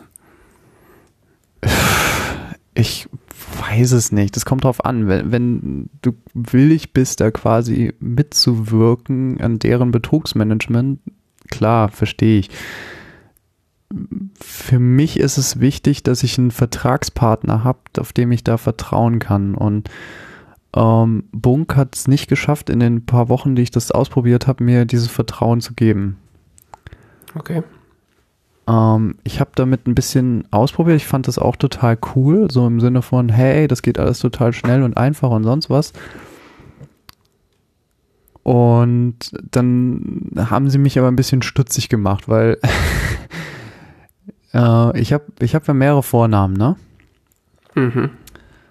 Und äh, ich wollte, dass mein Rufname, mein mittlerer Vorname, äh, der äh, Name ist, unter dem das Konto geführt wird. Mhm. So, und andere Banken, also normale Banken, nicht Fintech-Banken, unterscheiden zwischen deinem mm, Kontoinhabernamen und deinem steuerrechtlichen Namen. Okay. Steuerrechtlich ist mein Name alle drei Namen. Mhm. Und mein Kundenname muss aber nicht das gleiche sein. Der kann äh, egal was davon sein. Und äh, die einzige Möglichkeit, die mir Bunk gegeben hat, mit ihnen überhaupt in Kontakt zu treten, war ein Chat, der offensichtlich auch irgendwie übersetzt war automatisch. Also ich habe mit irgendwem gesprochen, das war kein Deutsch Mhm. Äh, wurde irgendwie automatisiert übersetzt und so und da kam nur Murks bei raus und, und sonst was und irgendwelcher Scheiß wurde mir dann da erklärt, dass das nicht geht und das wäre rechtlich nicht möglich und keine Ahnung und irgend so ein Quark und, und es war sehr komisch und ich musste das alles über Chat machen und ich fand es unglaublich nervig. Und das Weitere, was mich dann auch so ein bisschen genervt hat, ist im Sinne von, dass es sich komplett nur um die App dreht. Also das, das, das gesamte Banking-Konzept ist basiert darauf, dass du mit deinem Smartphone darauf Zugriff hast. Mhm. Und mein, ich weiß, dass es bei vielen Leuten so ist, aber für mich ist so ein Smartphone immer noch so ein Gerät, was so hier, was ich auch habe, aber es ist nicht so, über das ich mein, mein Bankkonto organisieren möchte und über das ich, dass das für mich so ein, so ein zentrales Ding ist. Und ähm, deshalb war das irgendwie, ja, die haben auch ein Webinterface, das ist aber auch mehr so eine App, die dann im Browser läuft und auch so ein bisschen mit deinem Konto redet und so. Das habe ich nicht zum Funktionieren gekriegt, das wollte sich nicht authentifizieren. Das hat Echt? mich lustig hier im Kreis gedreht und sonst was in mehreren Browsern, Adblocker, alles deaktiviert, sonst was ging nicht. Dann war ich wieder zurückgeworfen auf die App. Die App hat mich zugeballert mit Werbung. Ich, keine Ahnung, ich habe Newsletter bekommen, noch und nöcher. Ich wurde hier Kram. Ich habe die App nicht kapiert. Ich habe durch diese blöde App da mich durchgewischt und sonst was. Hey, du hast noch dieses Feature, du kannst noch das machen, du kannst noch das. Ich will doch einfach nur sehen, wie mein Kontostand ist. Ja. Ich habe keine Ahnung. Also der Laden hat mich irgendwann so aufgeregt, dass ich so, äh, ja, es ist, ich finde es total cool, zum Beispiel das mit diesen virtuellen Kreditkarten und so. Das finde ich total cooles Feature. Ich finde es auch cool, dass man so ein Feature hat im Sinne von, äh, ich kann hier eine Buchung genehmigen oder nicht genehmigen. Kann einem ja, wenn man, wenn man das möchte, kann einem das ja ein ein sinnvolles Feature sein. Ich finde auch, finde es auch cool, dass man, ähm, was jetzt viele von diesen neuen Banken machen im Sinne von, hey, hier hast du nochmal 20 Unterkonten oder sowas. Das, das sind total super Features. Auf der anderen Seite hat es Bunk aber nicht geschafft, mal jetzt mal von so Dingen abgesehen wie von, dass du da eine ausländische ähm, SEPA-Nummer bekommst, was ja überhaupt kein Problem sein sollte, aber de facto ist es halt manchmal noch ein Problem. Äh, Habe ich dann gemerkt, wie ich, ähm, kann ich noch zu einem anderen Punkt kommen gleich, aber das ist ganz anderes. Äh, auf jeden Fall, es hat mir kein, es hat mir nicht so ein Vertrauen gegeben. Und hm. dann habe ich ein bisschen zu Bunk recherchiert und dann Dinge gelesen, aller ja, puh, die haben ja irgendwie einen Betrug bei meinem Konto festgestellt und einfach mal mein Konto eingefroren. Ich versuche da seit Wochen an mein Geld zu kommen und ach, keine Ahnung. Solche Dinge will ich nicht erleben. Hm. Und für mich ist es wichtig, dass ich, wie gesagt, ein, was Banking angeht, dass ich einen stabilen Vertragspartner habe. Und dann mögen die noch so viele tolle neue Features haben, die finde ich auch total cool und die will ich auch eigentlich alle nutzen, aber das ist mir nicht wert dann. Ja, klar. Das, äh, also mal abgesehen von, von der, äh, von der etwas äh, explosiven App, die ich tatsächlich auch irgendwie so ein bisschen, also die ist manchmal so ein bisschen auf LSD, das kann ich total nachvollziehen. Übrigens, deshalb habe ich eben auch erwähnt, dass ich bei, bei der ING da immer so zufrieden war mit dem Kundenservice. Also im mhm. Sinne von, ähm, wenn ich mal ein Problem hatte, wurde ich da sehr professionell beraten und, und behandelt. Und das Gefühl hatte ich bei Bunk nicht. Mhm. Bei Bunk hatte ich das Gefühl, ich rede hier gerade mit der Microsoft Support Hotline. Also so, have you tried turning it off and on again? Und das ist, ist nicht was, was ich von der Bank erwarte. Nee, das stimmt. Ja gut, mit, äh, mit dem Support von denen hatte ich jetzt bisher quasi null Kontakt. Äh, aber das hängt auch damit zusammen, dass ich bisher auch keine Probleme damit hatte. Ähm, ja, die, die App ist tatsächlich so ein bisschen auf LSD. Ich habe auch, die haben die auch irgendwie vor ein paar Monaten nochmal komplett neu geschrieben. Die sieht auch komplett anders aus als vor noch ein paar Monaten. Ich bin mhm. mit der mittlerweile auch nicht mehr so glücklich. Also die haben so ein paar Sachen, also von ihrer Organisation komplett umgeräumt, wo ich dann jedes Mal denke so, okay, wo war dieses Feature jetzt vorher? Wo muss ich jetzt hin? Das ist schon, ähm, da können sie noch deutlich besser werden. Ähm, was das Webinterface angeht, das hat bei mir von Tag 1 funktioniert. Aber ich benutze das ehrlich gesagt auch nicht, weil das nur so eine, fühlt sich irgendwie ab, an wie so eine abgespeckte Variante von äh, der, der App. Ja, das ist es, glaube ich, auch technisch gesehen. Also, wie gesagt, technisch gesehen finde ich die total spannend, auch im Sinne von, dass die offene APIs anbieten und. Ich wollte sagen, weil und, Money Money funktioniert ähm, eigentlich total, total gut mit denen. Ja, ja, ja, ja. Klar. Also das Aber Problem, was du sozusagen hast, die, dass du dann nur mit der mit der mobilen App arbeitest, das kannst du ja dann mit Money Money. Ja, ich, ich weiß nicht. Ich, ich, ich konnte ja kein Vertrauen zu denen entwickeln und das ist ja. für mich bei, bei so einem Produkt sehr wichtig. Ähm, äh, wie gesagt, auch was ich so recherchieren, recherchiert habe, dann so zu, wie die mit Problemfällen umgehen in ihrem Support und so, das gefiel mir nicht. Und wenn du mal wirklich tiefergehende professionelle Informationen auf der Webseite suchst, im Sinne von, wie ist denn jetzt euer Gebührenkonzept oder äh, keine Ahnung, was kostet mich denn Transaktionen so und so oder wie sind denn eure Geschäftsbedingungen, da suchst du dich schon ganz schön dumm dämlich. Ja, das haben sie irgendwie nicht so raus. Also das verstehe ich. Das habe ich jetzt auch, ich, weil ich da zu, vor der Sendung nochmal auf auf deren Webseite war, die, das haben sie auch irgendwie komplett umgeschmissen. Die ist auch so dermaßen unübersichtlich geworden im Vergleich zu vorher. Ich habe auch, also das, ich weiß nicht, was sie da treiben momentan. Also ich krieg hier so ein Entgeltinformationen-Dokument, das finde ich noch ganz schnell, aber dann, was sind denn jetzt eigentlich die speziellen Geschäftsbedingungen für meinen Vertrag, den ich mit euch hier habe? Was, unter welchen Bedingungen läuft der jetzt? Und so, solche Basics von Banking, weißt du, die ich, die eigentlich selbstverständlich sein sollten, die sind da einfach, gehen unter in irgendwelchen Marketing-Klimbim. Mhm. Das hat mich nicht so überzeugt bei denen. Weil ich das technisch total verlockend finde. Also. Ja, das kann ich nachvollziehen. Also äh, diesen, diesen, äh, ja, diese, diese Bankgrundlagengeschichten, so, wie ist mein Vertrag und so und so weiter, das ist tatsächlich, äh, da suchst du dir wahrscheinlich dumm und dämlich. Das ist so. Ja, und dann, ja, dann wollte ich von denen, ich gesagt, ja, habe ich jetzt eigentlich bei denen ein Konto? Haben die das jetzt eigentlich in die Schufa gemeldet? Oder was, was passiert jetzt eigentlich gerade im Hintergrund und so? Und so völlig weg abstrahiert und irgendwie so, hey, ist alles sorgenfrei und cool und schnell und super und hey, hier, klick nochmal hier und sonst was und aha. das ist irgendwie, mh, irgendwie komisch.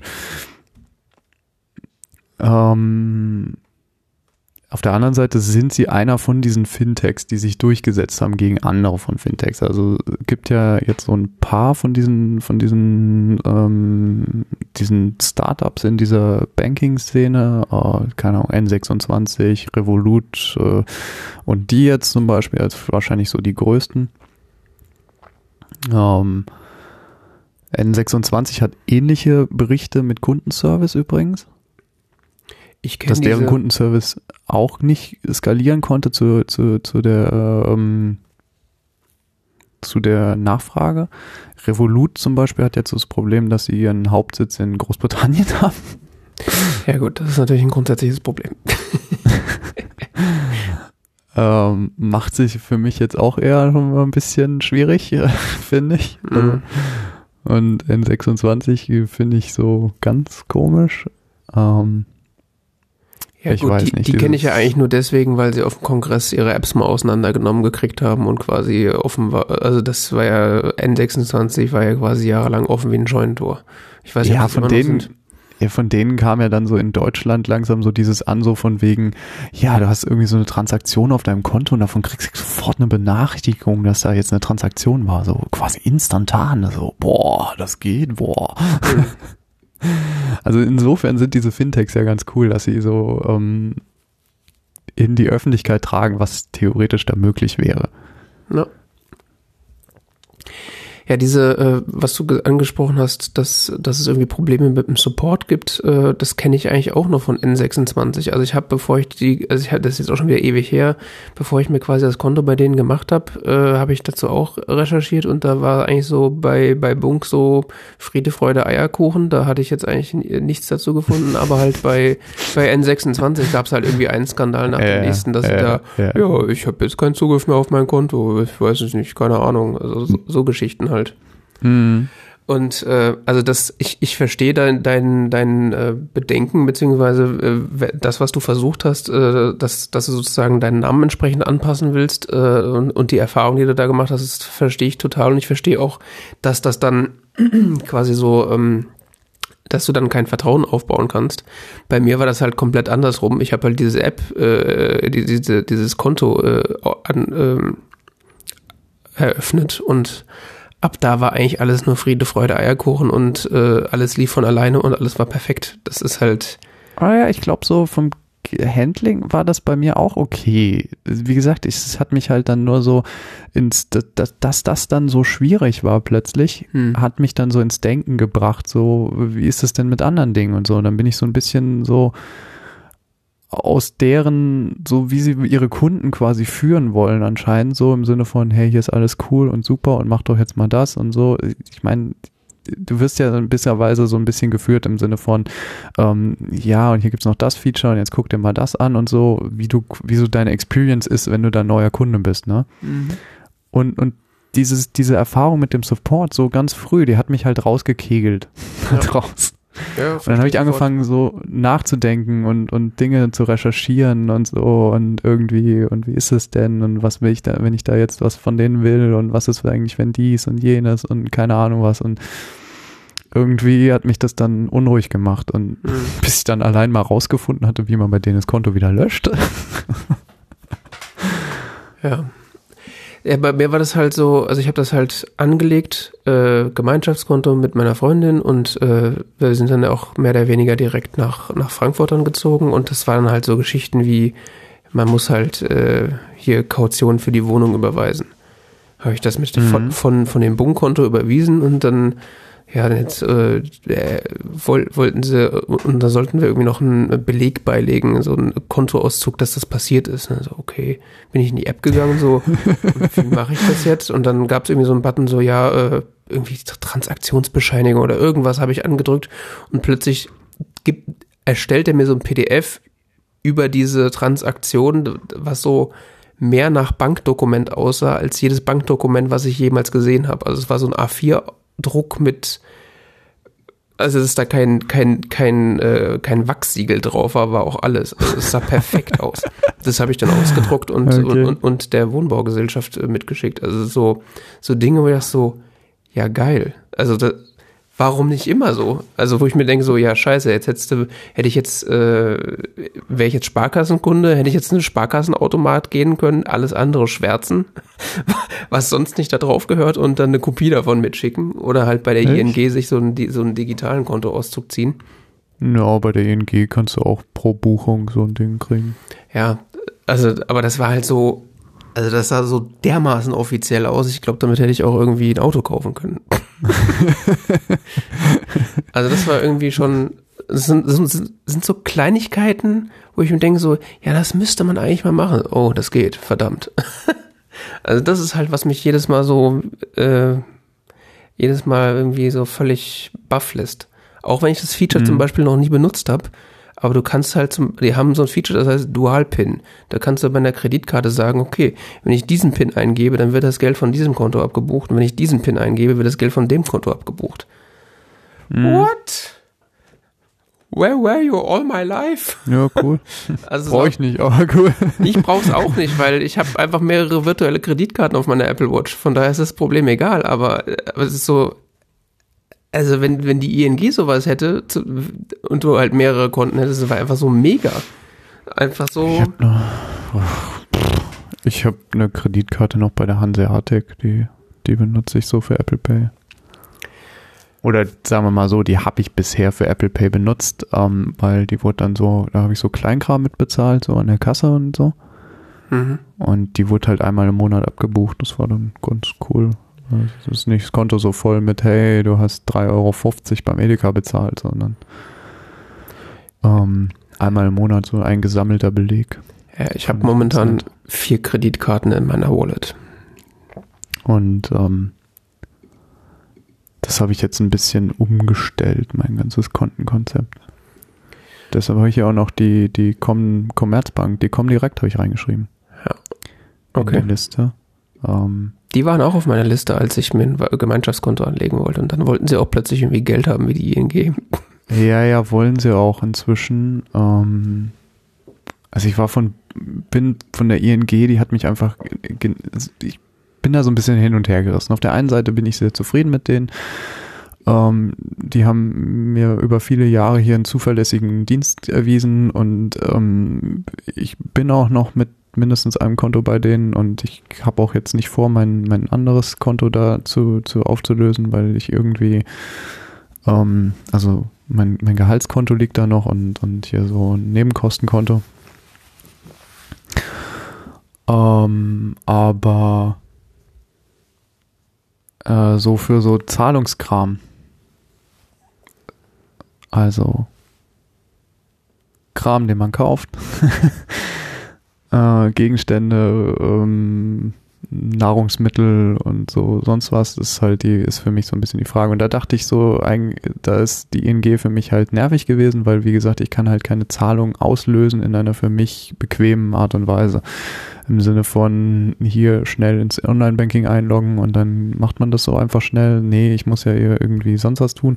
Dann gibt's die App aber dafür muss ich auf meinem Smartphone rumtippeln und ich mache das einfach nicht gern. Mhm. Ähm, ich weiß nicht. Die, ich finde die App ganz okay von der ING, aber ähm, ich krieg das irgendwie nicht so, ich weiß nicht, ich will auch nicht so abhängig sein von meinem Smartphone im Sinne von, was mache ich, wenn ich das mal verliere?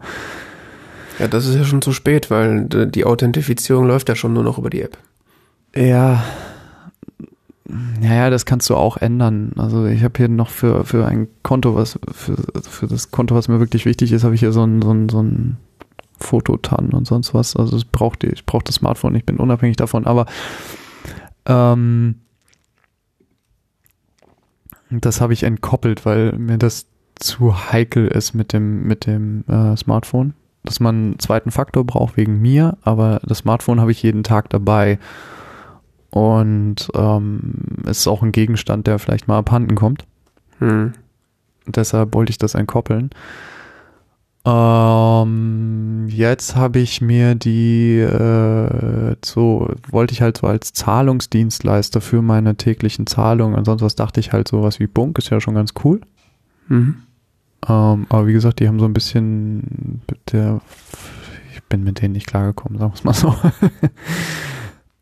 ähm, und dann mit der NL IBAN war jetzt auch nicht so cool, weil zum Beispiel bei meiner Autoversicherung hätte ich das gar nicht ändern können auf NL. Ja, das ist bei meiner Autoversicherung auch so. Das ist auch so der Moment, wo ich dachte, so wollte ich mich eigentlich verarschen. Das ist so fest im Webinterface eingebrannt. De. Äh, okay, spannend. Und äh, so bei so anderen Geschichten wie so keine Ahnung, hier der, der örtliche Zeitungsverlag oder so. Es ist so. Naja, ähm, sollte alles kein Problem sein, aber es ist dann halt doch irgendwie. Ähm, habe ich mir umgeguckt, ich hatte noch so ein Konto schlummern bei der Comdirect. Okay. Ja, ja, spannend, ne? Ähm, mal eröffnet gehabt, weil ich damals dachte, ich könnte über die so ein bisschen äh, Geldanlage machen. Habe ich dann aber irgendwie nie gemacht und dann habe ich irgendwie so mehr oder minder das so da vergessen. ähm, das habe ich jetzt mal reaktiviert. Mhm. Und benutze das momentan jetzt so als Zahlungskonto. Mhm. Ähm, die wollen zwar auch demnächst Kontoführungsgebühren aber äh, wird für mich erstmal nicht relevant. Also hier, weil entweder 700 Euro monatlicher Mindesteingang oder drei Zahlungen über Apple Pay pro Monat. Kriege ich hin. oder einen Wertpapiersparplan Ausführung pro Monat. Also äh, ja. Drei Zahlungen kriege ich hin. Ja, das kriege ich ja schon nur hin durch zum Bäcker gehen. Also. ja. Also das, das, das kriege ich auf, das, das ist kein, kein Thema und ähm, Apple Pay und sonst was geht da alles und äh, das, das kommt schnuckelig schnell in das Webinterface. Da könnte man schon fast kritisieren, dass es zu leicht geht. Weil der Pin irgendwie nur sechs Zeichen haben darf oder so. Oh Gott. Ähm, aber äh, das geht mit Money Money perfekt. Das, ich komme da schnell ins Webinterface. Die App äh, von denen, selbst wenn ich die mal nutzen will, ist, ist funktioniert super. Ähm, also so als Zahlungsauslöser-Dienst bin ich mit denen sehr glücklich. Mhm. Und äh, kriegst halt noch so eine Kreditkarte dazu, die auch nur einmal im Monat abgebucht wird, sodass ich äh, mein, mein Hanseatic-Konto eventuell auch ablösen könnte. Ach, so eine richtige Kreditkarte. Ja. Wow. Warum? Also wofür? Also ich kenne das ja nur noch, also bei allen, also mal abgesehen von dieser lächerlichen Sparkassenkreditkarte, die ich habe, sind alle Kreditkarten, die ich sonst habe, so diese Debitkarten. Debitkarten, ja. Das, das Interessante an so einer Karte ist, ähm, erstens, du kannst so quasi, das, du sagst also, ich will das und das monatliche Limit, das ist jetzt bei mir nicht hoch, das ist nur für die, für die monatlichen Ausgaben, ähm, die ich so, also statt Bargeld. Ähm, ja. Äh, ich habe da relativ geringes Limit und das wird dann einmal, da bezahle ich halt so Kleinkram drüber, wie gesagt, oder was heißt Kleinkram, also die, die monatlichen Ausgaben, wenn ich halt im Supermarkt bin und so und das wird dann einmal im Monat äh, abgebucht und ist ansonsten getrennt erfasst auf der Kreditkartenabrechnung. Ich persönlich finde das ein, ein, sehr angenehmes Modell, weil es quasi mein, mein ähm, Bedarf deckt im Sinne von, dass ich da eine Trennung habe zwischen meinem Girokonto und dem äh, so Zahlung in Geschäften. also, dass ich so. größere Dinge in Geschäften kaufe, kommt eigentlich nicht vor. Also ist ja gut, dass das für dich klappt. Ich verstehe nun diese Trennung, diesen Trennungsgrund nicht, weil wenn ich Geld ausgebe, dann kann das bei, also bei mir kann das direkt vom Girokonto abgebucht werden, weil dafür habe ich das ja. Ja, keine Ahnung, ich finde es irgendwie angenehm, dass ich nicht so viel kleinen Buchungen da drin habe. Okay. Also ich habe diese Sparkassenkreditkarte auch relativ regelmäßig benutzt so eine Zeit lang. Das hat mich da eher genervt, dass das dann immer nur einmal im Monat abgebucht wurde, weil ich dann immer Ja, ja, so, ja, ja, ich weiß, da gibt's ganz unterschiedliche Emotionen zu. Hab ich auch im Internet gelesen. Ähm, Leute, die da sehr vehement für das eine oder das andere argumentieren. Kann ich auch verstehen. es ist nur, ich finde es irgendwie ganz, ganz nett. Ja, ich habe da überhaupt keine Gefühle. Ich finde es nur irgendwie, weiß nicht. Also ich habe immer das Gefühl, es ist immer so, also bei mir ist es hauptsächlich so, wenn das, wenn man dann so eine Abrechnung am Ende des Monats bekommt, dass dann so, ist das alles auf einmal dann so weg und so ist es mehr so verteilt. Echt? Okay. Ja, keine Ahnung. Aber es ist auch alles irgendwie ziemlich subjektiv. Ja. Ich meine, Ja, ja, der, der große klar, Vorteil ist in Deutschland natürlich so, Es dass ist jetzt auch alles Jammern auf hohem Niveau, finde ich. Ich meine, im Endeffekt ist das so, hat man hier der eine Servicelandschaft, das ist, also, das ist ja äh, an sich ein Klimbim mit wenig Geld. Also, ja, solange man sich quasi nicht diese so Kreditkarten anlacht wie in den USA, die man dann tatsächlich händisch bezahlen muss und sonst Zinsen bezahlt, ist alles gut. Nein, was du ja willst, also klar, was sie wollen, was die, was die dann wollen, ist, dass du quasi sagst so, ja, ich zahle es dann in drei Monaten und so. Mhm. damit sie dir dick dann Zinsen zahlen äh, können. Was du möchtest, ist, dass es monatlich abgebucht wird. Dann hast du halt da so, ein, so eine Sammelbuchung. Andere finden das fürchterlich, diese Sammelbuchungen, ähm, und wollen es lieber direkt abgebucht haben. So, Ja. Jeder wie er möchte.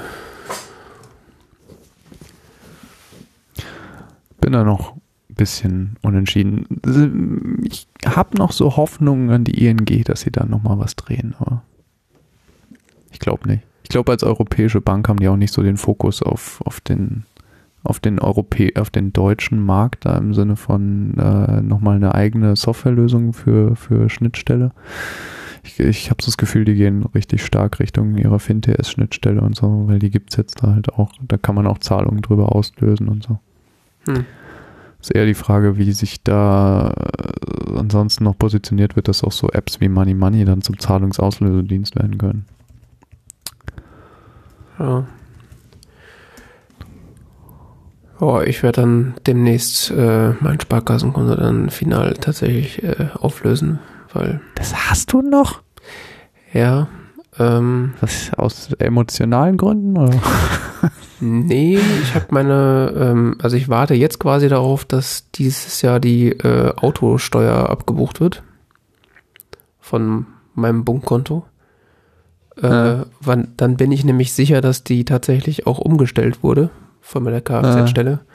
Weil Das war die letzte Zahl, der, der, der letzte quasi Ja, die- Ding, der noch irgendwie an dem Sparkassenkonto hing. Und wenn das weg ist, dann kann ich es auflösen. Ach mein Gott. Im schlimmsten Fall schicken sie dir eine Warnung, ne? Das wollte ich halt verhindern. Ja, ja, klar, okay. Also es Verstehe. sollte auch, Aber- sollte auch eigentlich funktionieren, weil ich habe das ja schriftlich äh, in der Kfz-Stelle ei- eingereicht, aber äh, wer weiß. Oh, ja, schriftlich eingereicht. Also ich saß da so, du- so einer Tante gegenüber, die hat das auf, Oh, abgetippt. oh, oh, oh, oh. Ja, damals Bist ging da hingegangen? Ja, ja. Hey, ich hätte einen Fax geschickt.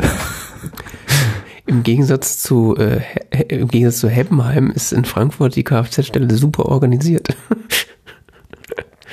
Echt? Ja, das war total geil. Also gehst erstmal, du kannst den Termin online machen. Kannst du ja auch. Ja. Und Als ich, dann das als ich das letzte Mal war, war ich da so ungefähr fünf Minuten, um ein Auto anzumelden. Okay. Ja, meine Erfahrungen damit waren so, ja, das, also das letzte Mal ging es tatsächlich auch einigermaßen, aber sonst war es immer so, also eine Stunde Zeit sollte man mitbringen. Und das war jetzt so, ja, ich habe irgendwie fünf Minuten gewartet, zehn Minuten da meine Formulare hingelegt äh, und dann bin ich wieder rausgegangen. Und das war vor allen Dingen, Ich- ja.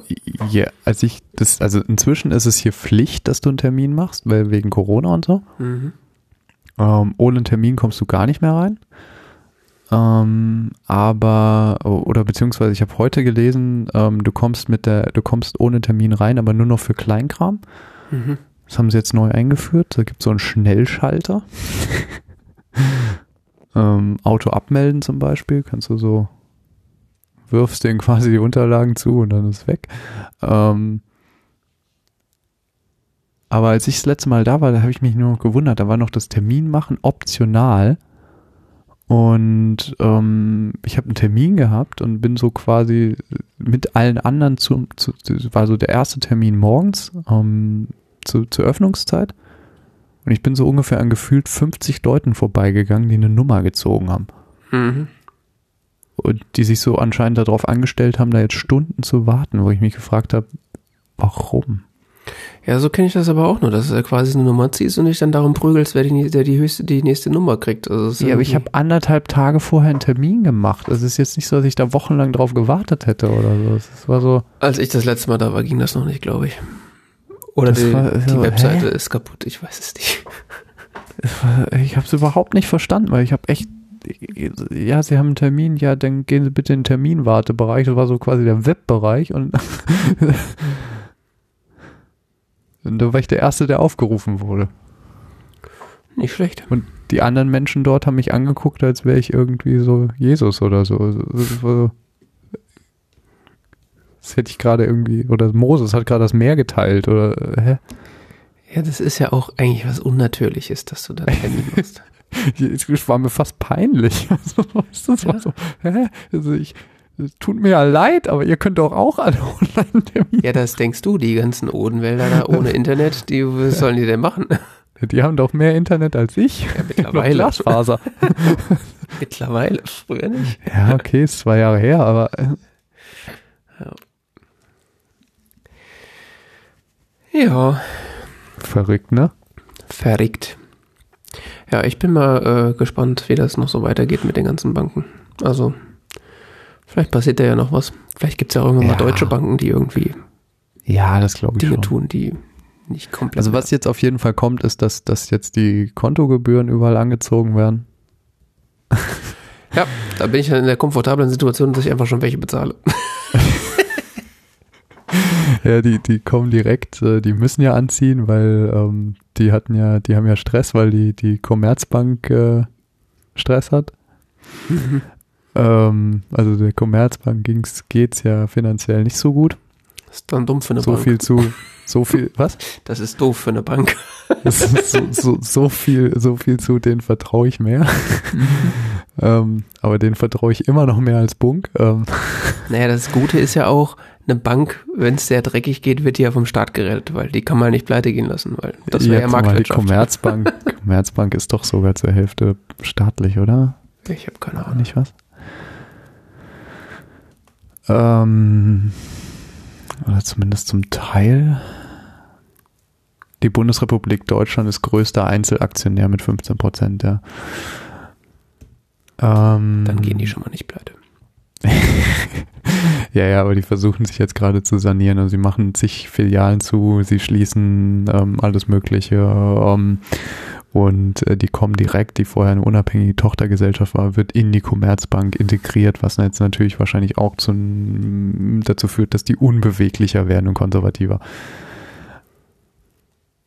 Das alles mal dahingestellt. Ähm, ich glaube aber trotzdem, dass, dass da äh, Dinge sich noch bewegen werden. Also dass sie, das merkt man schon deutlich, dass bei Ingdiba und Comdirect gibt es einen, einen, starken Entwicklungsdruck, was, was so die Apps angeht. Es gibt da viele Entwicklungen und die, ich wette, die schauen sich auch Dinge ab von diesen Fintechs im Sinne von ähm, so neue Features einbauen. Ich glaube, dass die nur einen sehr, sehr großen Berg an alten Technik haben.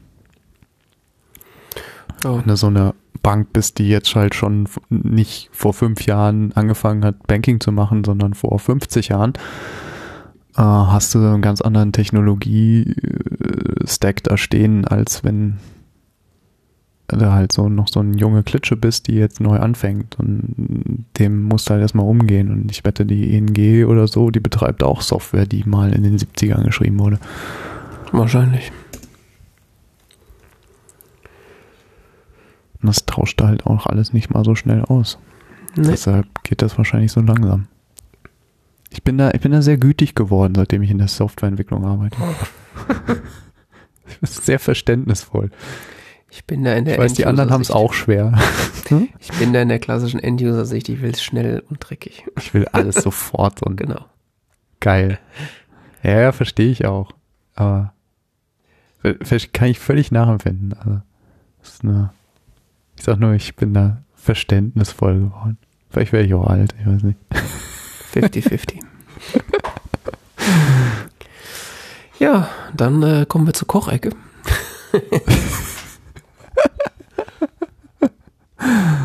Ja, du hast hier geschrieben, Kochecke, Küchenecke, scharfe Messer. Genau. Hast du ein Messer gekauft oder was? Oder schärfen lassen oder? Ähm, naja, da ich ja jetzt äh, seit geraumer Zeit ähm, einen eigenen Haushalt führe, äh, beziehungsweise ähm, selber ähm, Herr darüber bin, was mit den Messern passiert, Ja. ob die geschliffen werden, wie sie geschliffen werden und so weiter. Und ich äh, ein Fan von scharfen Messern bin, äh, weil einfach mit stumpfen Messern arbeiten ist einfach eine dumme Idee. ähm, habe ich mich mit dem Thema die letzten Monate eigentlich schon irgendwie so beschäftigt und äh, habe da mal so ein paar Sachen ausprobiert. Ähm, und äh, ja, äh, das gibt ja so die, gibt ja mehrere Wege, sich um seine Messer zu kümmern, damit sie scharf bleiben. Die althergebrachte. Von was für Messern sprechen wir? Ach so, wir sprechen von Kochmessern. Also so Mhm. vom So das klassische Chefmesser. Ja, ich habe so ein äh, so ein japanisches Santoku, was so quasi die japanische Variante Ach von Scheiße. von äh, von Kochmesser ist und dann habe ich noch äh, so ein Toku. äh, dann habe ich noch so ein klassisch europäisch deutsches äh, Kochmesser und noch ein kleines Toku. Ja. Ah, okay. Ja. Ich habe einfach nur so ein Chefmesser und damit mache ich alles. Ja, Und Brotmesser ist ja jetzt nicht relevant. Und, und halt so, so, so Klimm, Klimm, so Kleinkram halt so um Gemüse Mhm. zu schneiden. Also so mal was abzuschneiden oder so. Aber an sich habe ich mich so trainiert, dass ich alles mit diesem Kochmesser mache. ja, ja, ich mache eigentlich auch alles mit dem mit dem großen mit den großen Messern, aber das ist so ja, die müssen halt trotzdem scharf sein. Und äh, da habe ich dann so, die, dass man halt immer so macht, so die Wahrheit liegt auf YouTube, habe diverse Videos geguckt von Messer, von, von Leuten, die Messer selber schmieden, von Leuten, die Kochs, äh, Köche sind, von Mhm. allem Möglichen und äh, so die der heilige Gral der Messerschärferei ist ja der japanische Wasserstein. Ah ja, okay. Äh, also, also gut, man könnte natürlich jetzt einfach sagen, okay, ich nehme das Messer und gehe zu jemandem, der es mir schleift. Ja, ja. Äh, ist Der wahrscheinlich die einfachste. Variante, genau. Oder man kauft sich so du eine hast jetzt, du sitzt jetzt jedes Wochenende auf dem Balkon und machst dann mit dem Messerstein da. Ich habe mir natürlich so eine Halterung gebaut, die über dem äh, über dem über der äh, Kitchen Sink äh, appliziert wird, wo dann der Schleifstein eingespannt wird. Ah, okay. Klappst nur so runter oder was, oder? Genau. Nee, ich habe ich hab mir tatsächlich so einen Schleifstein gekauft, relativ günstig, äh, vor, vor Ewigkeiten. Und ähm, nach der äh, nach dem Genuss diverser Videos, wie, das, wie man das eigentlich macht, ähm, bin ich dann und, und mehreren Versuchen bin ich dann auch schnell zur Erkenntnis gekommen, dass man das ja können muss. Und äh, dass das auch gar nicht so schnell geht. Also Das ist so, so. Ja? Also zu dem Zeitpunkt hatte ich noch so, äh, so ein paar Wegwerfmesser rumliegen, an denen ich das ausprobiert hatte. Aha. Äh, und hab, also die wurden dadurch schon schärfer, aber ich habe festgestellt, wenn du nicht äh, so wirklich weißt, was du tust, ist das einfach erstens schweinelangsam und zweitens äh, macht es keinen Spaß. Also wenn das Messer dann. Immer, ich hätte da so Angst, mein Messer einfach kaputt zu machen. Ja, ja, deswegen habe ich das auch nicht mit dem guten Messer gemacht, sondern das, Ja. was 4 Euro gekostet hat. Ah. Ja. Ähm, Okay. Deswegen habe ich mich dann irgendwann dazu entschieden, das äh, erstmal wieder zu lassen. Aha. Und ähm, ja, bin dann irgendwann äh, auf ein Produkt gestoßen, ähm, was sich äh, äh, der Horl Rollschleifer nennt. Uh, Rollschleifer. Ja, was ein sehr teures Gerät ist, äh, was aber sehr schnell und sehr einfach die Messer scharf macht. Ich habe auch so einen Rollschleifer, ja. Ja. Äh, genau, ich gehe mal gerade auf die Seite hier. Also das effektiv ist das äh, ein mit äh, Magneten besetztes Stück Holz, was dein äh, Messer im, im gewünschten Winkel äh, fixiert. Aha. Und ein, äh, eine rollbare Diamantschleifscheibe, mit der du an der Klinge vorbeifährst. Aha. Eine rollbare Diamant. Ja. Okay. Genau. Äh, warte, ich kann auch mal, ich kann auch mal den Link zu der Seite schicken, dann ergibt das vielleicht ein bisschen mehr Sinn, was ich hier rede. Hier schauen Sie da. Genau, ähm, dieser, das ist so eine kleine Trommel, die du da vorbeiziehst und die hat, äh, die, die logischerweise rollt und äh, die hat an der einen Seite so einen Diamantaufsatz, der halt die, die äh, Klinge des Messers äh, absch abschleift und auf der anderen Seite hast du so eine so eine Keramikfläche, wo du dann mit den, den überschüssigen Grad nochmal abbrechen kannst. Also wenn du so ein Messer schleifst von der einen Seite, dann baut sich quasi so eine, äh, ja, es baut sich quasi so Mat Materialüberschuss äh, an, den du dann damit nochmal abschmirgeln kannst. Wo du quasi dann, also das brichst du quasi ab und da darunter ist, ist dann sozusagen die scharfe Kante. Ja, und dann gibt's in äh, in dieser Standardversion hat er quasi zwei, zwei, ähm, zwei Winkel, äh, einmal, Ja. einmal 15 Grad und einmal 20 Grad und äh, kannst dann quasi je nach Messer den 15 Grad oder den 20 Grad Winkel benutzen und damit dein, dein Messer schärfen. Und 119 Euro. yes. Okay. Das habe ich jetzt seit äh, so zwei, ein, zwei Monaten und äh, seitdem sind alle Messer scharf.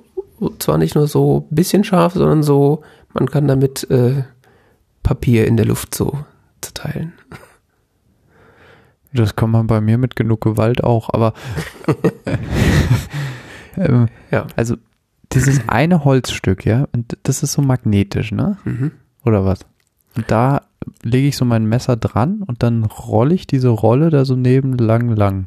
Genau. Nebendran lang. Mhm. Also das, das, der, das, diese So magnetische ein Stück bisschen wie Holz. so ein, ja, wie so ein, wie so ein Nudelteil.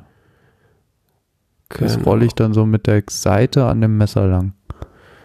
Genau. Spannend. Und das, äh, Und kriegt ja. man in einem hübschen Schächtelchen für die 120 Euro. genau, ich meine, das ist natürlich unfassbar überteuert. Weiß ich Äh, nicht. Das Diamant ist? Ich habe keine Ahnung. ich kann es ja mal im Supermarkt gucken, was Diamantschleifscheiben kosten. Der Hall-Diamant ist eine der langlebigsten, härtesten Schleifmittel auf dem Markt. Also ich meine, wenn die ja schon sagen, dass es jetzt auf dem Markt sonst nichts Besseres gibt, ich meine, wer wird es schon besser wissen als der Anbieter selber, oder? Also, Ja, sagen wir es mal so. Äh, hast du auch die Schleifsteifer, Sch Rollschleiferstation in Nussholz dazu? natürlich, die habe ich gleich dazu geklickt. Echt? Nein. Kostet aber auch nur 69 Euro. Ja. Das sieht sehr elegant dann aus. Ja, also sie leben natürlich oder sie äh, reiten natürlich das Pferd schon ganz gut, so äh, die edle Holzoptik und hier haben wir noch Zubehör, überteuertes, überteuertes Zubehör. ja, das. Schärfepaket Mhm. für 99 Euro. Ja. Ja, das ist Mit ja der noch, 3000er und der 6000er Körnung. ja Moment, das ist ja gar nichts. Du, wenn du dich nicht den normalen Rollschleifer nimmst, sondern den Horrell 2 Pro, äh, der kostet ja nicht 119 Euro, sondern 299 Euro. Für die Schleifscheiben gibt es auch noch die Schleifscheibenstation in Nussbaum oder Eiche. Für 69 Euro. Die stellst du dann neben deine Schleif Rollschleiferstation. Ach, das ist ja, die haben ja volles Programm hier, die, die Jungs. Der Pro ist nicht available gerade. Ja, aber der Pro hat ein, wie heißt das, Diamanten, äh, nee, äh, Planetengetriebe oder irgendwie sowas. Also der dreht sich irgendwie schneller. Ich weiß es nicht. Das ist irgendwie so, okay. Der dreht sich irgendwie schneller. Der dreht sich dann so fast von selber, oder was? Ja, ich weiß es nicht. Also das ist irgendwie so, Hochkarätige Effizienz. es erscheint mir auch irgendwie so, Filigrane Schärfe. Das ist schon ein bisschen fetisch, oder? Ja, ja, das ist schon so äh, auch ein bisschen Esoterik irgendwo dabei. Ähm, aber Ja, ich sag wenn mal, scharf macht, ja.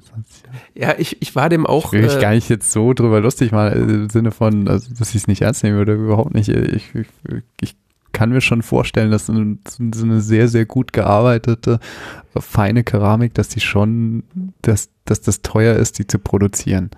Ja, also man muss natürlich dazu sagen, das Ding ist schon, äh, also das ist schon extrem gut verarbeitet und die Magneten Ja. sind auch un unnatürlich stark da drin. Also ich habe da, äh, wie gesagt, die, die großen, schweren Messer, die hältst du daneben und die ziehen sich so fest da dran, dass du sie fast nicht wieder abkriegst. Also das ist schon echt Mhm. ordentlich verarbeitet.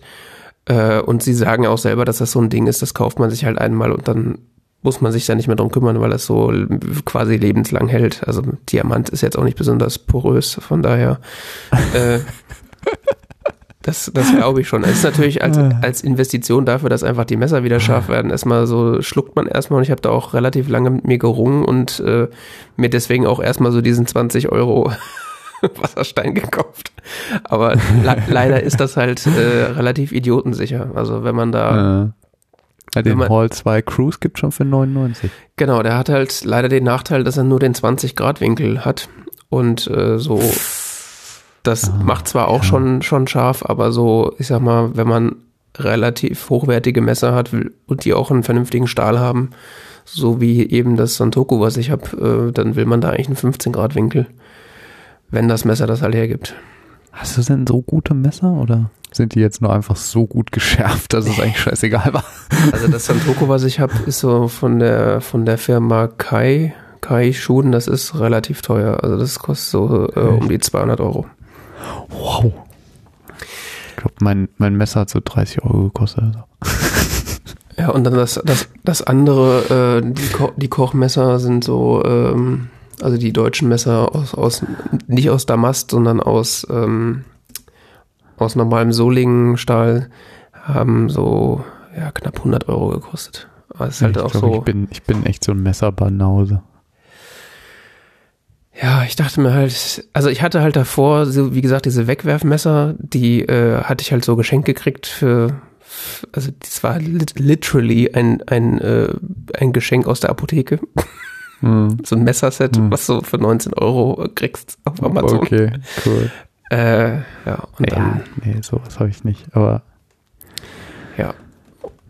Macht einen Unterschied, ob die Messer scharf sind, kann ich nur, ja. Und also das, äh, auch wenn es, also es ist jetzt leider schamlose Werbung, aber es ist schon, schon ganz nett mit dem Teil. Also ich mache das, äh, habe das jetzt gestern wieder gemacht. Das Messer war nicht mehr ganz so scharf, wie es gewohnt war. Hab den, hab den zwei, dreimal an, an beiden Seiten lang gefahren und dann war es wieder tipptopp scharf. Ist relativ einfach. ich habe gerade mal geguckt, ich habe hier ein, ein Opinel Küchenmesser. Das habe ich 2012 gekauft. Opinel Messer.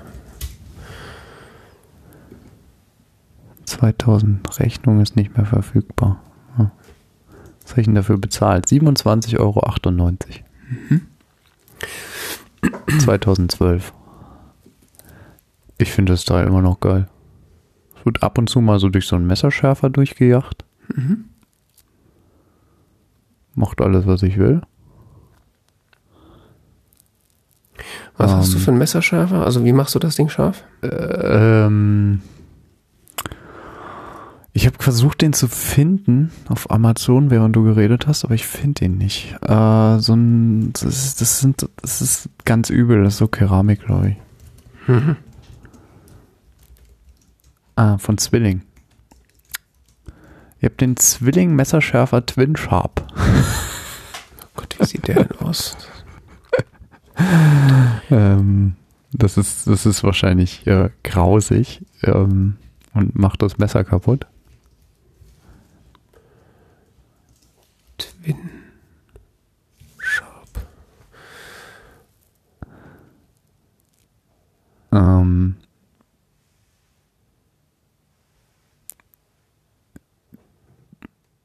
Ja. Ich sag mal so, es funktioniert in meiner sehr bescheidenen Handwerkerhandhaltung. Ähm, Mhm. macht scharf. Und dieses Opinel äh, scheint damit auch kompatibel zu sein, weil es hat es bisher ähm, gut überstanden. Mhm. Ich mache das jetzt auch nicht dauernd, sondern wirklich nur alle paar Wochen. Und äh, ja. Ja, wenn es funktioniert, ist ja, ist ja top. Also ich, ich weiß jetzt nicht, äh, wenn da steht ähm, Keramik und Edelstahlscheiben, da hast du dann halt mit einem Messer, was, was einen härteren Stahl hat, hast du halt erstmal ein Problem. Von daher ist es wahrscheinlich ganz gut, äh, dass dein Messer da drauf anspringt. Also ich glaube, dass mein, mein, mein japanisches Messer könnte ich da nicht durchziehen, weil das ist zu hart. Also das, das ja so wäre, glaube ich, auch ein bisschen äh, dann ähm, Perlen vor die Säue, oder? Also ja, es ist davon abgesehen, aber es ist auch einfach ein, ein physikalisches Problem, weil das ja so Kohl ist, ist, ist äh, mit mehr Kohlenstoff, also es ist kein Edelstahl, es ist halt Kohlenstoffstahl und der ist halt nochmal extra hart. Das heißt, ja. Was ich habe, ist ja so ein, so ein Messer aus wirklich Massenproduktion und mhm. ich meine, Opinel, die sind, die sind, das ist eine französische Marke, die sind relativ bekannt für ihre Taschenmesser. Mhm. Mhm, ähm, so Klappmesser äh, und die haben halt auch so ein Küchenmesser im Programm und ich, wie gesagt, ich war damit jetzt die letzten zehn Jahre sehr glücklich. Also ähm, ja, äh, whatever works. Gute Dienstservice. Ich hatte dann auch später tatsächlich noch ähm, so ein ander, so, so ein ähnliches Ding gesehen äh, vom, vom, vom Prinzip her wie dieser, wie dieser Twin Sharp von Zwilling und zwar äh, aber ein bisschen größer, also so quasi wie so eine, ja, keine Ahnung, wie so eine kleine Box, die halt äh, so, ein, so, ein, so einen Schlitz drin hat, wo du das Messer durchziehen kannst. Und in dieser mhm. Box sind halt auch so äh, V-förmig ähm, zwei äh, Ebenen angeordnet, ähnlich auch wie bei dem Twin Sharp, nur in größer. Und das sind halt aber äh, auch äh, Diamantwerkzeuge, die da so V-förmig stehen. Mhm. Das soll wohl auch ziemlich gut funktionieren. Das habe ich leider erst entdeckt, nachdem ich mir den Rollschleifer schon gekauft hatte. Ist auch ein bisschen, ist ein bisschen billiger. Also ich glaube, das kostet irgendwie so 40 Euro oder sowas. Ähm, das hätte ich ansonsten wahrscheinlich noch als nächstes probiert. Weil, äh, ja, das, also so, so Dinger funktionieren aber halt, das muss man halt auch dazu sagen, auch eigentlich nur dann gut, wenn das Messer schon mal scharf war. Also wenn man jetzt so ein Ding hat, was quasi, was man von der Oma geerbt hat, was noch nie nachgeschliffen wurde, damit kriegst du die Sachen halt auch nicht scharf, weil, oder das dauert halt sehr, sehr, sehr, sehr lange, die wieder scharf zu kriegen. Also da müsste man dann im Idealfall äh, wenn man so ein Messer hat, zu jemandem gehen, der einem das einmal richtig scharf macht und damit dann die Sachen weiter scharf halten sozusagen. Also ich habe sowieso das, also aus, aus äh, ich habe also ich habe sowieso das Gefühl, dass so die meisten Leute ihre Messer einfach nicht schärfen. Das ist so. Ja. Man hat die Messer ja, halt und dann wird damit geschnitten und ja. The end. ist auch eine Frage, was für ein Brett man benutzt und wie man mit so einem Ding umgeht. Also auch diese Messerscheibe, wenn ich hier so Bilder auf Amazon angucke, was Leute, wie, wie haben die da so Zinken in ihr Messer reingekriegt mit dem Messerschärfer? Ähm, okay. Keine Ahnung. Krass. Also muss man ja irgendwie Gewalt ausüben oder so. Ich habe keine Ahnung. Messer eingerissen. Überhaupt nicht. Das ist seit Jahren, also funktioniert seit Jahren wunderbar. Ja gut, ich meine, ist wahrscheinlich auch dann nochmal abhängig davon, wie man es benutzt und äh, du sagst, es ist ja selber Kraftaufwand und äh, dann nochmal, was für ein Messer hat man? Also 30 Euro Messer Keines ist jetzt ja auch schon mal nichts Schlechtes, im Gegenteil, also für 30 Euro kriegst du ja schon äh, ordentlich. Ja, ich habe vor allen Dingen damals dieses Messer gekauft, weil es hieß, dass das ähm, ein sehr gutes Preis-Leistungs-Verhältnis hat. Mhm. Also sehr, sehr gutes. Das ist ein sehr gutes Material zu einem relativ günstigen Preis bekommst. Ich kann es nicht wirklich beurteilen. Wirklich überhaupt nicht. Kann auch völliger Blödsinn sein, aber ich bin bei Messern so völlig aufgeschmissen. Ich kann das echt nicht einschätzen. Mir können da jemand Gott weiß was erzählen. Naja, das ist ja relativ einfach. Also ich kenne mich da auch nicht großartig aus, außer jetzt dieses YouTube-Halbwissen, was ich mir halt über die Monate antrainiert habe. Aber wenn das Messer schneidet und du damit zurechtkommst, dann ist es wahrscheinlich ein gutes Messer. ja, so sehe ich das eigentlich auch. Oh. Also ich, ich selber hätte mir wahrscheinlich auch nicht dieses äh, äh, super teure äh, japanische Messer gekauft, sondern äh, wahrscheinlich eine Nummer kleiner. Aber das habe ich halt äh, sozusagen geschenkt gekriegt. Ähm, Hm. ja. Also es ist ein Top-Messer, da gibt's äh, gibt's nichts, aber ich sag mal, man kriegt auch schon deutlich günstiger sehr gute Messer. Also gerade jetzt, klar, die japanischen Messer sind halt immer teuer, wenn sie wirklich aus Japan kommen und auch äh, Kohlenstoffstahl sind, also kein Edelstahl, weil sie dann halt anders geschmiedet werden müssen. Da kannst du dann, also so kriegst schon Kohlenstoffstahlmesser irgendwie so ab 70, 80 Euro oder sowas. Aber halt Wie nicht man so. das Kohlenstoffstahlmesser? Also Kohlenstoffstahl ist halt tendenziell härter als ähm, äh, normaler Edelstahl. Das heißt, der wird halt, äh, bleibt halt länger scharf. Also aus, der, aus dem Gesichtspunkt her will man das. Nachteil ist, er rostet halt leichter oder kriegt oder, oder läuft halt leichter an. Das heißt, bei dem Kohlenstoffstahlmesser oder Mess, es gibt's ja auch, ist ja nicht, das ist ja nicht, das ist jetzt Edelstahl und das ist Kohlenstoffstahl, sondern das ist ja so gradueller Übergang. Also Ja, Messer klar. mit erhöhtem Kohlenstoffanteil Hängt jeweils von der Legierung ab, ne? Genau. Und es gibt halt, also das, was ich habe, ist sowieso ein, so ein Mittelding, das ist, hat schon einen hohen Kohlenstoffanteil, aber ist noch so nah am Edelstahl, dass es nicht sofort anfängt zu rosten. Ähm, und es gibt aber Messer, die quasi, wenn du dann Tropfen Wasser drauf machst, dann hast du schon so eine Rostschicht oben drauf. Und also das wäre das irgendwie so z- zehn Minuten. Das wäre was für mich. Das heißt, da, da, da musst du halt ähm, relativ äh, darauf achten, dass du das äh, Naja. schnell wieder trocken kriegst. Ja, bei mir ist das Problem, ich brauche was, was pflegeleicht ist. Ja gut, pflegeleicht ist ja, das ist ja relativ. Also ich, dieses Messer, Nee, wo ich wirklich nichts machen, wo ich auch nicht großartig drauf achten muss oder sowas. Ja. Das einfach funktioniert, dass dass dass so ein Kompromiss aus ist aus, es funktioniert und ich muss so wenig wie möglich da drauf gedankliche Energie verwenden, weil ich interessiere mich nicht für Messer. also zu, Ich finde es total cool, wenn Leute da drin aufgehen und dann das so ihr Ding ist und äh, irgendwie, das ist, das ist schön, aber ich, ich, ich weiß nicht. Brauche so ein Werkzeug, weißt du, wo ich weiß, wenn ich da hingreife, das funktioniert und wenn, wenn ich es mal da vergesse und nicht richtig sauber mache oder sonst was, es, es nimmt mir das Ding nicht übel und es funktioniert nachher noch genauso gut wie vorher und ja. Also ich sag mal, das ist ja auch äh, bei den ganzen klassischen Edel, Edelstahlmessern, das ist ja genau das. Idealerweise soll man die natürlich trotzdem direkt sauber machen nach der Benutzung, weil auch die natürlich angegriffen werden von Wasser. ja, zwar ja, nicht so, klar. zwar ja. nicht so schnell wie, wie so andere Messer, aber Ja, ich habe mir jetzt ja. einfach angewöhnt, dass wenn ich fertig bin mit Schneiden, wird das Ding über, unter heißem Wasser abgewaschen, abgetrocknet und äh, fertig. Also das ist jetzt auch nicht Ja, das mache ich meistens auch. Ja, also netto betrachtet ist das auch nicht mehr Aufwand als bei jedem anderen Messer auch. Nur man macht es halt im Idealfall direkt. Und das ist der einzige Unterschied. Also Ja, ja. es gibt ja noch Leute, die ölen ihre Messer. Man kann das auch zum, zum Fetisch machen, aber das ist jetzt einfach. Echt? Die Ja, Klinge oder den Griff? sowohl als auch. Also ich glaube, so die, die Messer, die wirklich, wirklich äh, schnell rosten, wenn du die ölst, dann rosten die halt nicht. Ah. Aber das ist, äh, also man kann es auch übertreiben. Also für mich ist das auch einfach nur ein, also insbesondere ist es einfach nur ein Werkzeug und da ist halt äh, eine, eine langlebige Schärfe ist halt einfach so ein Feature. Von daher. Und ist das jetzt gerade so viel Aufwand, den kann ich noch investieren, wenn ich sage, okay, ich wasche das Ding halt heiß ab, trockne es gut ab und tue es dann wieder weg. Das ist für mich so eigentlich ein Nullaufwand.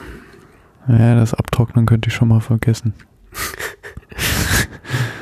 Ja, Idee. wenn ich am Kochen bin oder so. Das, äh, Ja. Ich habe mir das halt mittlerweile so angewöhnt, dass ich die Sachen vorm Kochen halt alle so runterschneide, wie ich sie brauche, wasche das Messer ab und dann wird gekocht. Also das ist halt dann. oh, ich weiß, ein Kollege von mir, der hat so einen elektrischen Messerschärfer. Hm, ja. Kennst du sowas?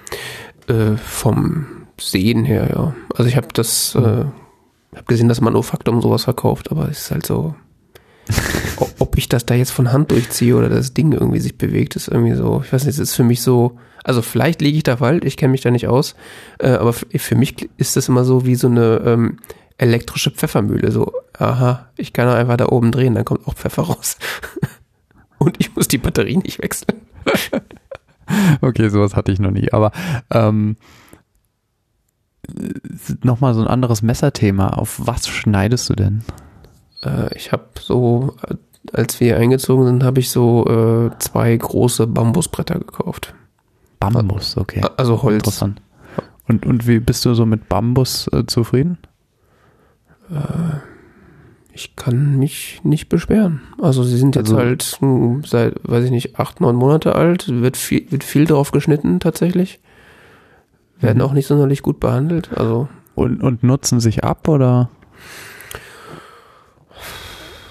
Also sie haben schon so den einen oder anderen Kratzer jetzt abgekriegt, äh, weil da halt auch ordentlich Brot drauf geschnitten wird und so. Also so, also die Zinken Ja, von dem okay. Brotmesser, die kratzen halt schon ordentlich drauf lang. Ja, ja, Brot Aber- jetzt mal abgesehen, aber so.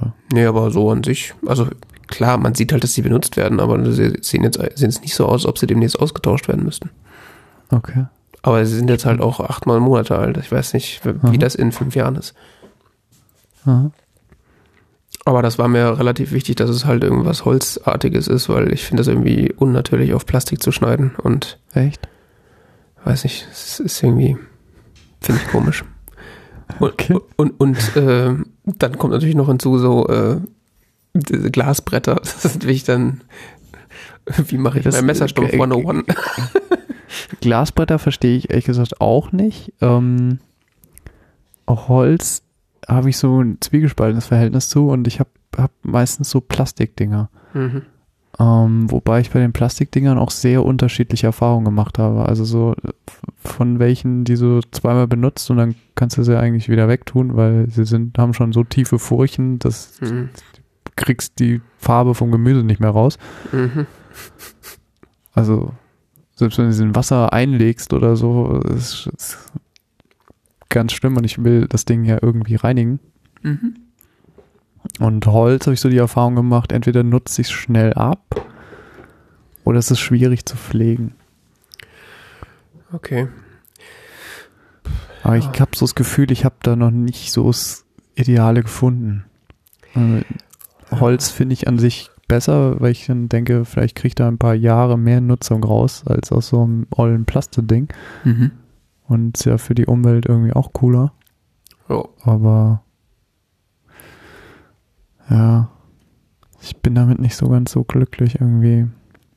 Ich will so ein Teil halt auch irgendwie mal zur Not vernünftig spülen können und so Holzbretter, wenn ich die halt richtig spüle, dann muss ich die eigentlich auch wieder ölen, weil? Sonst, ja, ich wenn du vernünftiges Holz hast, das will ja auch irgendwie gepflegt werden, oder? Puh. Ähm, da Je bin ich nachdem, was das wahrscheinlich. für eine Holzart ist. ich Ich wollte habe gerade sagen, nämlich, ja. ich habe so ein, ähm, ich habe jetzt auch so ein Brett von, von Spessart Brett. Ein Holzbrett. Die machen nur Holzbretter. Aus dem Spessart. Ähm, und ich,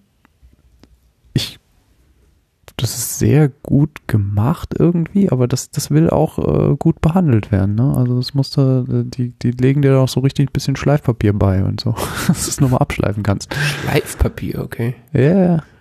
Okay. Damit du es nochmal abschleifen kannst und dann sollst du es nochmal äh, so ein bisschen Öl drauf machen, also Walnussöl oder so.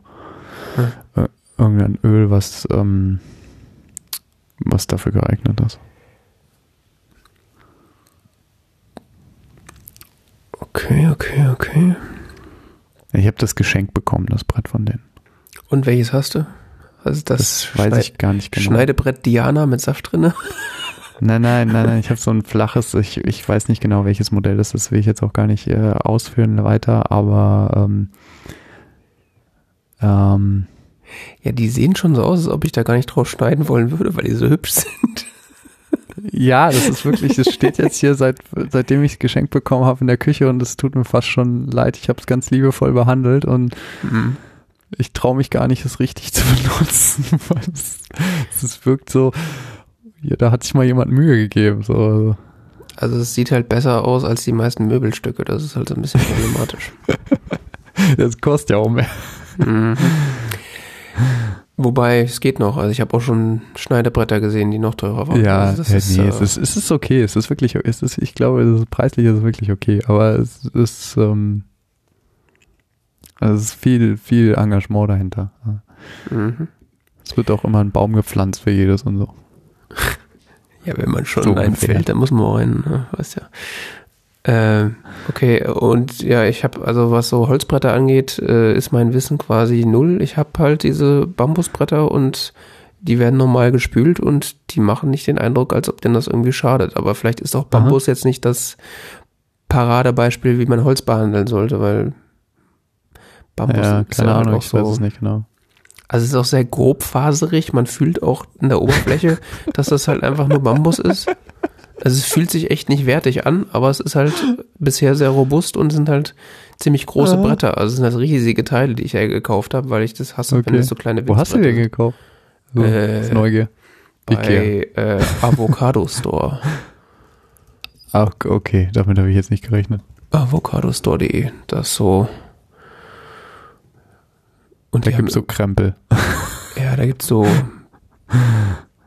Wie Ja, bist du auf die gekommen? Äh, Ich hab nie gehört, ehrlich gesagt. Ach so, äh, die haben halt so, weiß nicht, eine Kollegin von mir hatte mal mir irgendein Produkt von denen gezeigt oder was die verkaufen und seitdem habe ich da Mhm. immer mal gestöbert, weil die halt so, ja, ich weiß nicht, ob die äh, klimaneutral sind oder so, aber die haben halt diesen, äh, wir wollen halt nicht so schädlich sein für die Umwelt äh, Aha. Strich. Also es schreiben auch hier, wir Okay. versenden CO2-neutral, bla bla. Was Ja, natürlich bei dem. Namen Avocado ziemlich dumm ist, weil das natürlich eine Frucht ist, die hier in Europa nur mit höchstem CO2-Aufwand hergebracht werden kann. Aber Hat egal. eine gewisse Ironie, ja. Ja, da haben sie wahrscheinlich nicht so drüber nachgedacht. Ja, die haben halt auch irgendwie so Schuhe, die dann vegan sind und so Kram. Äh, Mhm. Ja, und da habe ich einfach geguckt, weil ich halt Bretter gebraucht habe und die waren jetzt auch irgendwie, ich glaube, die haben im Doppelpack, also so zwei, wirklich so, äh, was, A4, A3, A2, irgendwie sowas, äh, im Doppelpack irgendwie 25 Euro gekostet. Und für Holzbretter dachte ich so, ja, ist ja geschenkt. wird schon gut sein. Und ja, also Mhm. bisher halten sie tadellos. Haben jetzt noch ein kleineres dazu gekriegt, weil Leute hier auch irgendwie kleinere Bretter haben wollen. Ich weiß nicht wieso, aber äh, ja, die tun. Aber ich, äh, was ich so jetzt quasi äh, im Vergleich zu dem, wie ich mich jetzt ins Messerschleifen reingearbeitet habe, habe ich quasi äh, null äh, Recherche da reingesteckt. Das war einfach so, ich glaube, ich hätte gerne Holzbrett und habe die einfach blind bestellt und es war ganz okay. Also, Aha. ja, so ist das. Wir könnten jetzt theoretisch noch äh, von meiner Gusseisenpfanne reden, aber ich glaube, das machen wir einfach in der nächsten Folge. Gusseisenpfanne. Okay, ja, la, lass uns das auf. Machen wir die, Kü machen wir die Kuch äh, Kü Küchenecke nächstes Mal weiter. Genau. Finde ich lustig. Ist, äh, man, man muss sich auch einfach über die, äh, äh, die Dinge im täglichen Leben unterhalten. Das muss, äh, da fallen Ja. dann einfach Dinge auf und Konzepte, die man dann hinterfragen kann. Ja, finde ich bei anderen Podcasts auch teilweise ganz lustig. Äh, Okay, schau ich das gerade mal auf. Äh, so, was haben wir jetzt? Dann kommen wir jetzt zur Konsumkritik. Ne? schicke iPhone-Hülle noch nicht. Ähm, ja, ja, stimmt, ja. Konsumkritik. Äh, Bevor wir unseren Themenpool noch angreifen. ja, es sind jetzt wieder zwei Stunden rum, also von daher da kann man auch lange, lange durchziehen. Und lange quatschen. Ich glaube, wir müssen den Podcast einfach öfter machen. Das ist, äh, Okay. vielleicht müssen wir auf zwei Wochen, alle zwei Wochen äh, wieder umsteigen, weil es ist Ja. dieses, dieses Themenportfolio, das wird nicht kleiner irgendwie. äh, ich habe mal wieder einen Podcast gehört. Echt? Mache ich ja sonst nie, sozusagen. Nee, Quatsch. Also, ähm, einer meiner Lieblingspodcaster, ähm, Jason Snell, hat im Jahr 2020 eine, eine Projekt äh, auf die Beine gestellt, das heißt 20 Max for 2020. Und ähm, wie ich erst kürzlich festgestellt, äh, festgestellt habe, ist das gar kein oder ist das nicht nur ein Podcast, sondern auch eine Blog-Serie und auch eine YouTube-Serie. Also Aha. er hat quasi ähm, im Jahr 2020 20 Mal oder über 20 verschiedene Macintosh geredet. Also das ist jetzt sozusagen ein Thema für Liebhaber von Apple-Computern beziehungsweise von äh, auch Liebhaber. alten Computern. Also das ist jetzt nicht so, es geht jetzt nicht so um die heiße Scheiße. Und äh, ja, das Projekt war so, er spricht mal so über die 20 Macs, die er persönlich für besonders noteworthy hält. Und ähm, aus verschiedenen Gründen. Also er sagt selber mehrfach, dass das nicht die 20 besten Macs sind, die es gibt, äh, sondern es sind die 20 Macs, die er so für besonders interessant und auch gut die teilweise äh, hält äh, und hat die dann so in einer äh, herab äh, in einer absteigenden Reihenfolge sozusagen ähm, aufgezählt in, innerhalb des, des letzten Jahres. Und äh, ja, da geht's dann irgendwie los mit so äh, dem Power Mac G5, also dieser, der, die äh, erste Käsereibe ist das, glaube ich. Ähm, der Macintosh Portable, der Power Mac Cube, also so, so, so ikonische Apple-Computer und ähm, ich beziehe mich jetzt hauptsächlich auf den Podcast, weil das Blog habe ich dazu nicht gelesen und den YouTube-Channel auch tatsächlich nicht. Also er hat mit äh, Steven, das habe ich erst kürzlich festgestellt. Ich habe den Podcast quasi einfach nur in, in Overcast gesehen, habe den quasi blind abonniert und angehört. Ähm, er hat mit Stephen Hackett zusammen auch auf dessen YouTube-Channel quasi Videos dazu gemacht. Und das ist so ein bisschen wie so ein Radio-Feature aufgenommen. Das heißt, äh, er erzählt dann so kurz, wann dieser Rechner rauskam und was so die Besonderheiten waren und dann lässt er quasi ähm, Freunde und Bekannte, die auch gleichzeitig quasi bekannte äh, Stimmen aus diesem Apple-Universum sind, äh, zu Wort kommen und ähm, ja, lässt die sozusagen erzählen, warum das ein total tolles Gerät war oder warum das totaler Schrott war oder warum es besonders interessant war. Also, keine Ahnung. Das, äh, es gibt zum Beispiel auch eine Folge über ähm, Macs, die gar keine Macs sind, weil es nämlich äh, die äh, ja, die Hackintosh, äh, also es, es, damals waren es ja keine Hackintosh, aber es, es gab ja mal eine Zeit, in der Apple quasi äh, macOS lizenziert hat. Mhm. Ähm, und da wird dann über eine Reihe oder über einen Computer gesprochen von einer anderen Firma, auf dem aber macOS lief und warum das ein guter oder interessanter Computer war. Mhm. Ja. Und äh, das. Ja, die haben, die haben lizenziert, ne? Mhm. Und äh, das haben natürlich dann nur auch Firmen sozusagen gemacht, die so sich äh, die dieses Apple-Ethos und dieses, dieses ganze Designverständnis auch so ein bisschen mitgetragen haben. Das heißt, es waren natürlich dann keine so, nicht so Dinger, die aussahen wie so ein Dell-PC, wo dann plötzlich macOS drauf, la, la, drauf lief, sondern das waren dann schon Computer, wo man auch gesehen hat, okay, die meinen das so ein bisschen ernst und äh, das könnte auch ein Mac sein, wenn er halt von Apple kommen würde und nicht von einer anderen Firma. Hm. Ja, ähm, ja, das sind 20 Max for 2020 sind logischerweise dann noch 20 Episoden, äh, die man dann so weghören kann. Sehr interessant. Ich habe mir vorgenommen, dass ich vielleicht in den YouTube-Channel und in das Blog auch nochmal selber reingucke. Ähm, und was ganz lustig ist, äh, ist jetzt so quasi die, die Nachbesprechung davon, weil ähm, also der Feed ist logischerweise weiterhin in meinem Podcast-Player drin. Und da sind jetzt die letzten Tage und Wochen immer mal wieder zusätzliche Episoden rausgefallen, äh, in denen ähm, äh, Jason Snell ähm, John Syracuse zusammen äh, äh, eingeladen hat in seinen Podcast und äh, dann nochmal diese, diese, diese Reihenfolge quasi oder diese Geräte nochmal mit ihm separat nachbespricht. Und ähm, wenn man John Syracuse kennt, dann weiß er, er hat sehr starke Meinungen zu Max. und äh, das wird dann da nochmal Revue passieren äh, gelassen. Das ist dann sehr nett. Vor heute gibt es noch eine Folge mit John Gruber. Ah, okay. Dann äh, ist da Also nur weil du gerade sagtest, du hast das in einem Podcast, habe ich gerade mal geguckt, ob, äh, ob ich das finde. Mhm. Ähm, weil ich hatte das wahrgenommen, dieses Ding, aber ich habe es nur im, im Web irgendwo empfohlen bekommen und cool und sonst was. Und, und haben sie nicht auch gar in der Freakshow darüber geredet? Boah, das kann sein. Ich bin ähm, nicht sicher. Es wurde an mehreren Stellen empfohlen, als hey, cool, muss man, muss, wenn man sich für Max interessiert, ist das eine tolle Sache und hier mal angucken und da mal.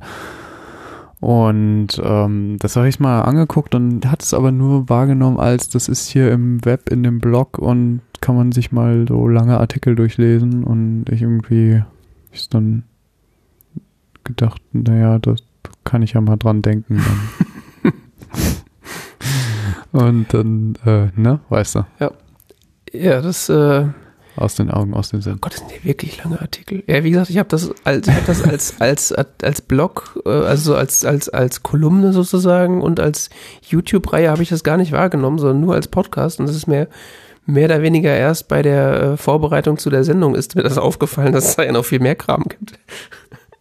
Mhm. Ja. ja. Ich kenne nur die Blogreihe mit, mit Bildern und allem drum dran. Ja. Also ich kann den Podcast auf jeden Fall äh, in, empfehlen, weil der ist, wenn man Jason Snell kennt, ordentlich produziert und äh, ja, die Leute, die da zu Wort kommen, sind halt die üblichen Verdächtigen und die, man merkt halt, dass die Leute die Dinge auch teilweise, also dass die, die Leute die Dinge auch selbst benutzt haben und ja, das ist auf jeden Fall interessant. Mhm. Echt cool. Ja. Und dann hast du noch äh, einen Film geguckt, wenn ich das richtig sehe. Ja, ich, ich habe ja rumgelegen und äh, musste meinen Arm hochlagern und so. Ähm, relativ lang. Äh, und hab ich habe dämlichen Kram geschaut. Aber auf jeden Fall habe ich unter anderem auch den Film Love and Monsters geschaut. Äh, der ist von, muss ich nochmal kurz spicken, von letztem Jahr, 2020. Mhm. Ähm, sollte eigentlich jetzt im Februar, glaube ich, ins Kino kommen. Oder Anfang diesen Jahres ins Kino.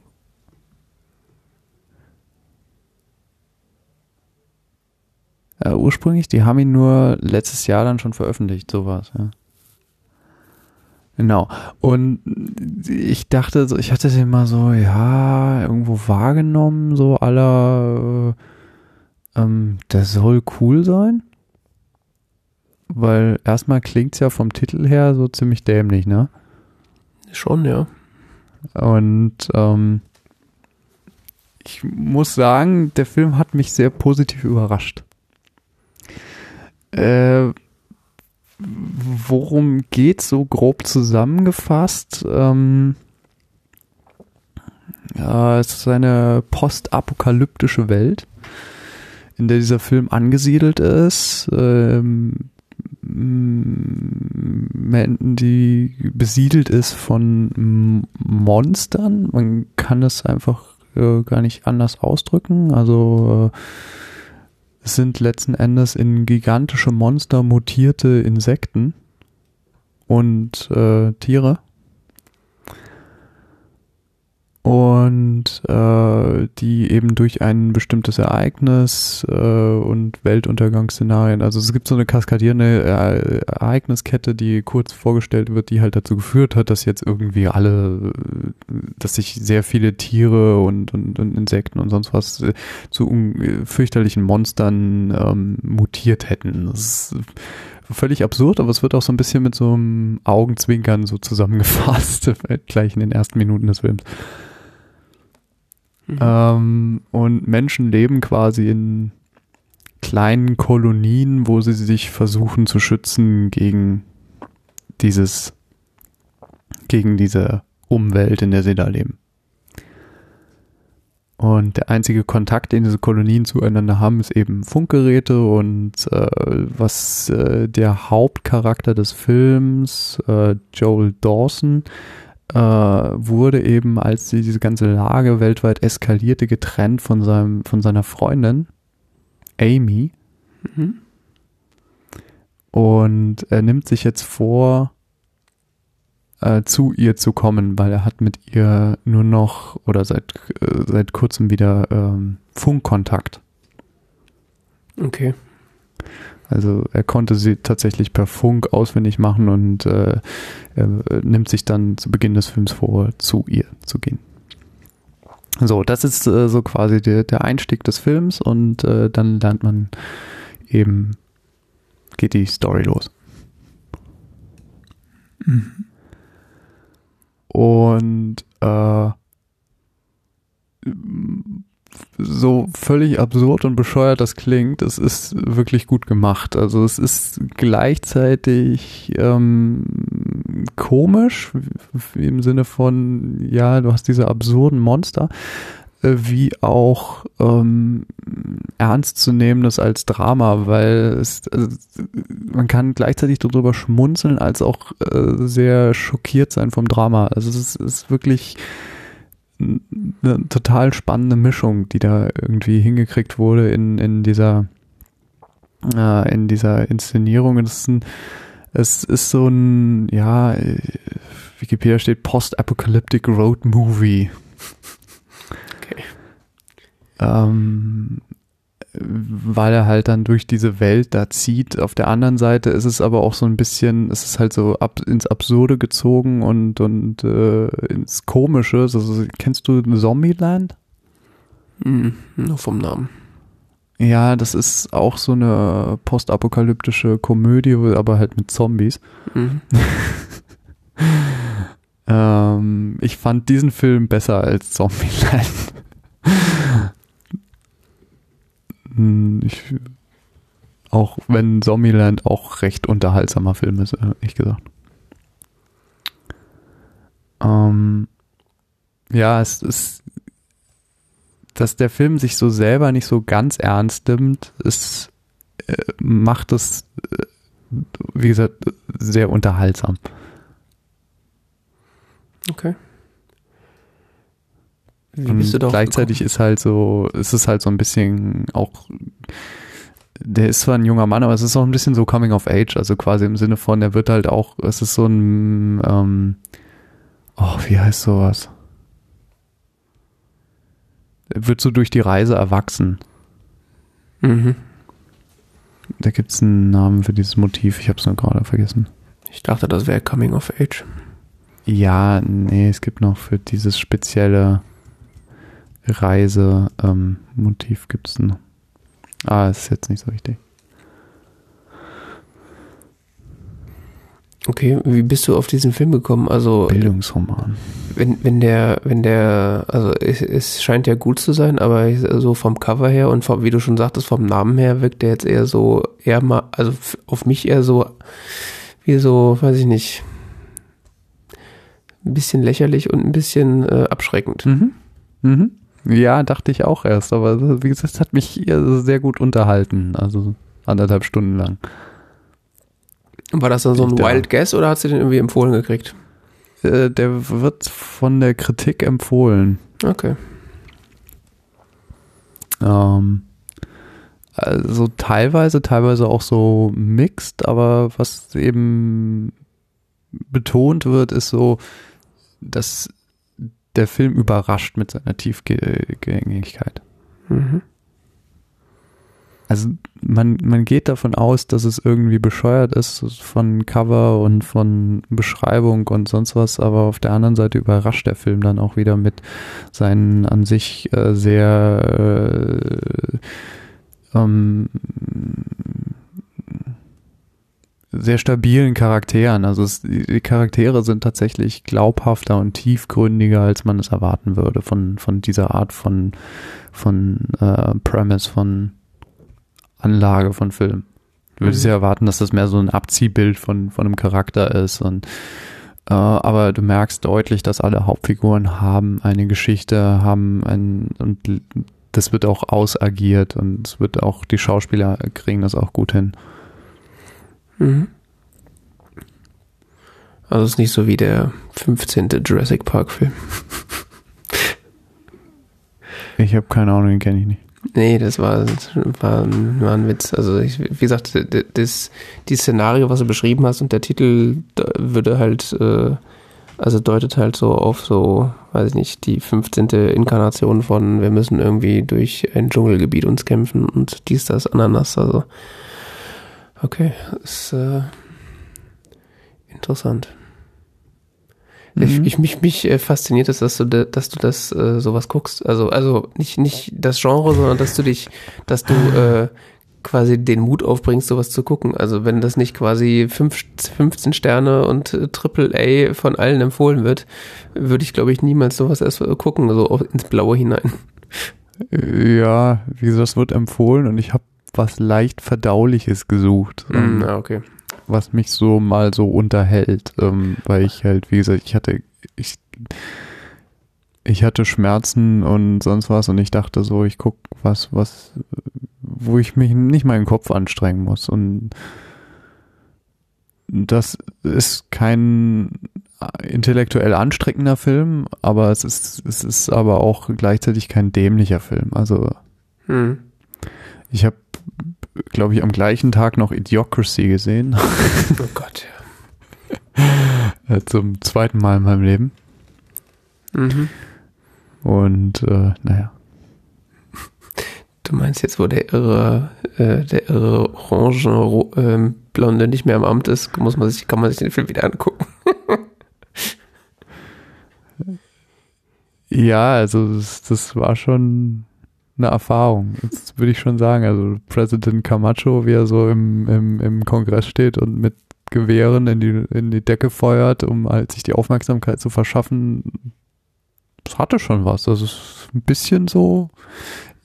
Ich, ich kann es nur empfehlen, wenn man den Film mal vor vielen Jahren mal gesehen hat, jetzt nach Trump und nach den jüngsten Ereignissen in den USA und so, sich den nochmal anzugucken. Es ist. Wirkt jetzt eine Dokumentation, ne? so krass würde ich es nicht sehen, aber es ist man hat irgendwie eine ganz andere Wahrnehmung da drauf. Ist gar nicht mehr so lustig, ne?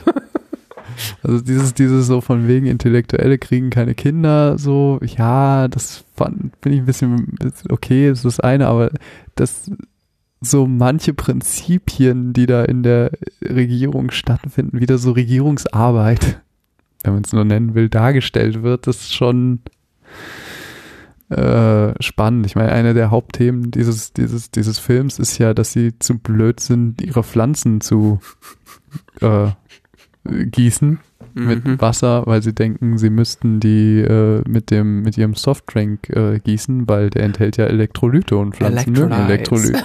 ja, und Pflanzen mögen Elektrolyte. Das ist very good for your body, oder was sagen sie mal? Ja.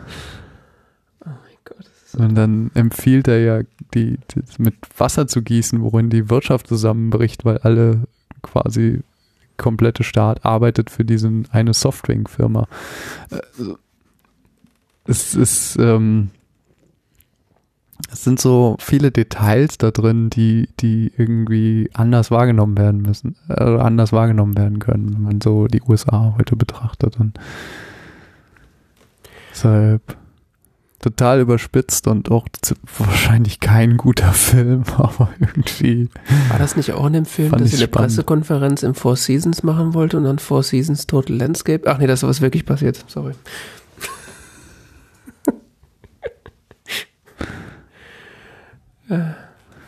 ja, ich habe den Film. In, in, in, einem Costco oder sowas? Genau, ja, in einem, in einem Supermarkt Costco und, und dann so, ey, du kennst dich hier aber gut aus. Ja, ich habe hier mein Law-Diplom gemacht.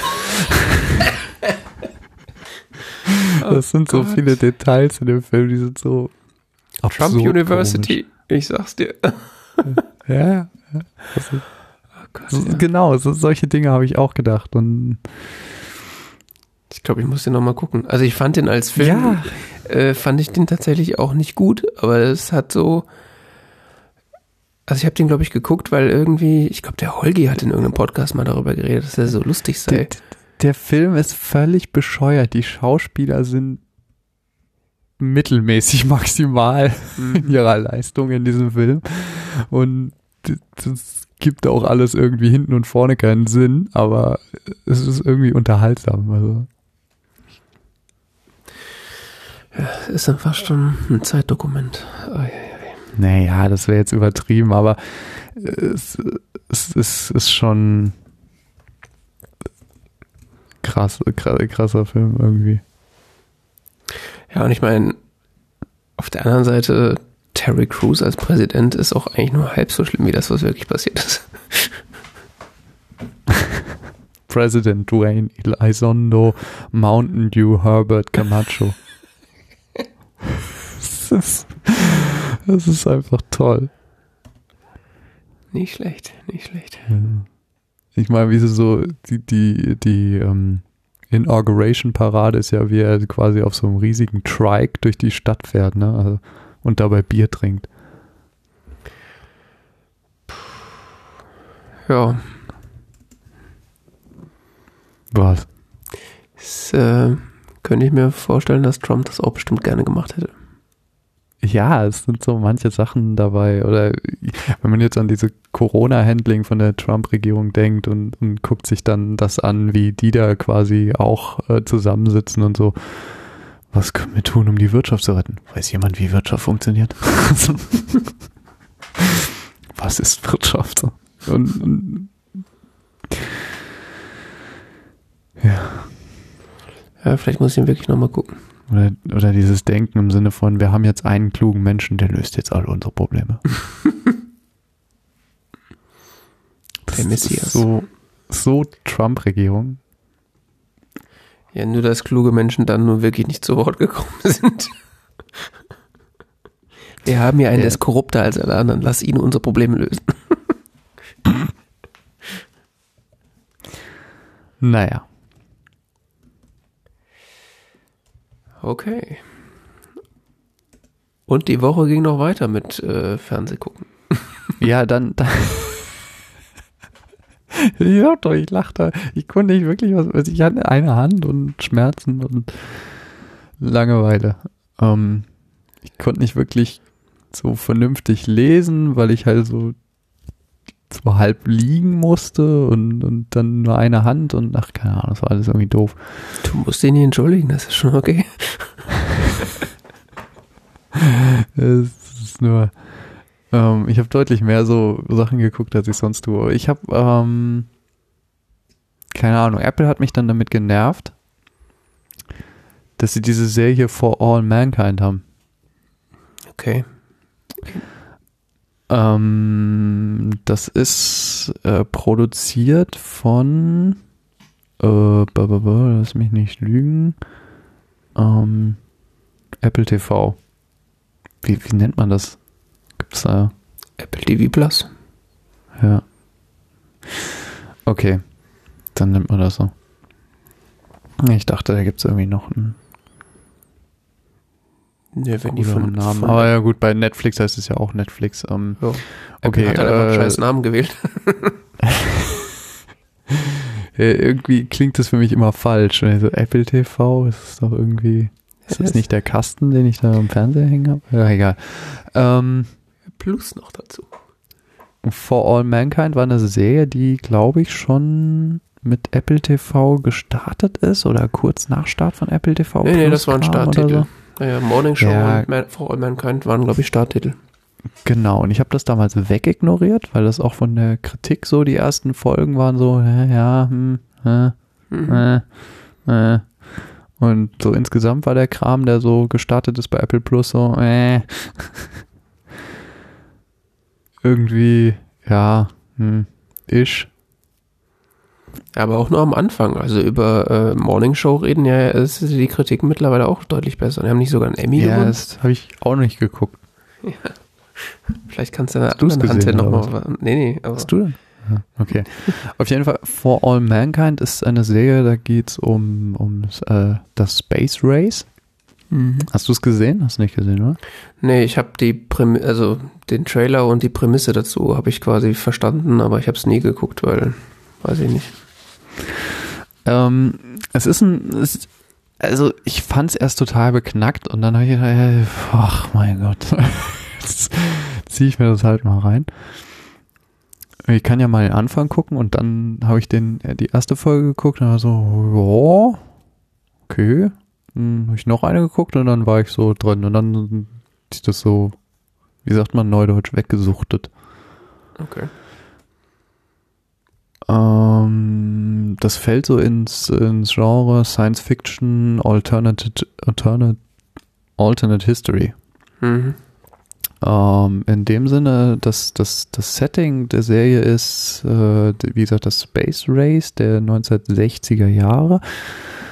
Und zwar äh, fängt die Serie damit an, dass gerade die USA mitten in ihrem, in ihrem Space-Programm sind und vor dem Problem stehen, dass die Russen schneller waren. Das heißt, die Russen sind, äh, die Sowjetunion ist das erste Land, das einen Menschen auf den Mond bringt. In, Mhm. diesem, in dieser Serie. Und damit fängt die Serie an. Ähm, das ist erstmal so ein ziemlicher Dämpfer in der ersten Folge. war es so, ja, okay. Die erste Folge fängt damit an, dass alles scheiße ist.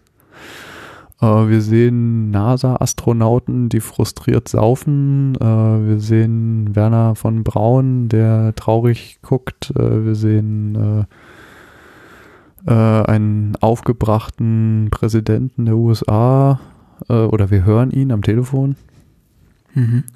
Wie konnte das passieren und so und keine Ahnung und alle sind irgendwie ziemlich geknickt und, und ja, naja, jetzt müssen wir halt auch noch einen auf den Mond bringen. so, äh, hätten wir denn nicht schneller sein können und so. Auf jeden Fall führt das dazu, dass äh, dieses Space Race nicht aufhört im Sinne von so wie es halt tatsächlich passiert ist. Die Russen waren meines Wissens nach relativ weit weg davon, tatsächlich jemand auf den Mond zu bringen. Und ähm, dadurch, dass äh, die, die, die Geschichte, die jetzt hier gesponnen wird, ist äh, dadurch, dass die das quasi geschafft haben, wird dieses Space Race äh, sehr stark angefeuert. Das heißt, die Amerikaner sind, sagen jetzt so, jetzt aber erst recht und, und bringen es Menschen auf, bringen Menschen dann auch noch auf den Mond und dann äh, passieren andere Dinge, die die Russen wieder tun. Und dann geht es darum, wer baut die erste Basis. Und ähm, die Idee so hinter der Serie ist so, was wäre was wäre jetzt gewesen, wenn dieses Space Race quasi nicht aufgehört hätte mit der Mondlandung, Okay. weil das ja mehr oder minder das, was passiert, äh, das ist, was passiert ist. Also irgendwie hat man dann Ende der 60er andere Prioritäten gehabt, äh, wie zum Beispiel den Vietnamkrieg und so und hat dann sehr viel Geld abgezogen von der NASA und das lieber in den Vietnamkrieg gesteckt und ähm, da wird so eine Alternate History jetzt aufgebaut, die, in der halt dieses Space Race weitergegangen ist und diese ganzen anderen Ereignisse sich dem auch unterordnen. Und ähm, das wird verbunden, diese, dieses große Überding wird verbunden mit sehr persönlichen Geschichten von einzelnen Astronauten.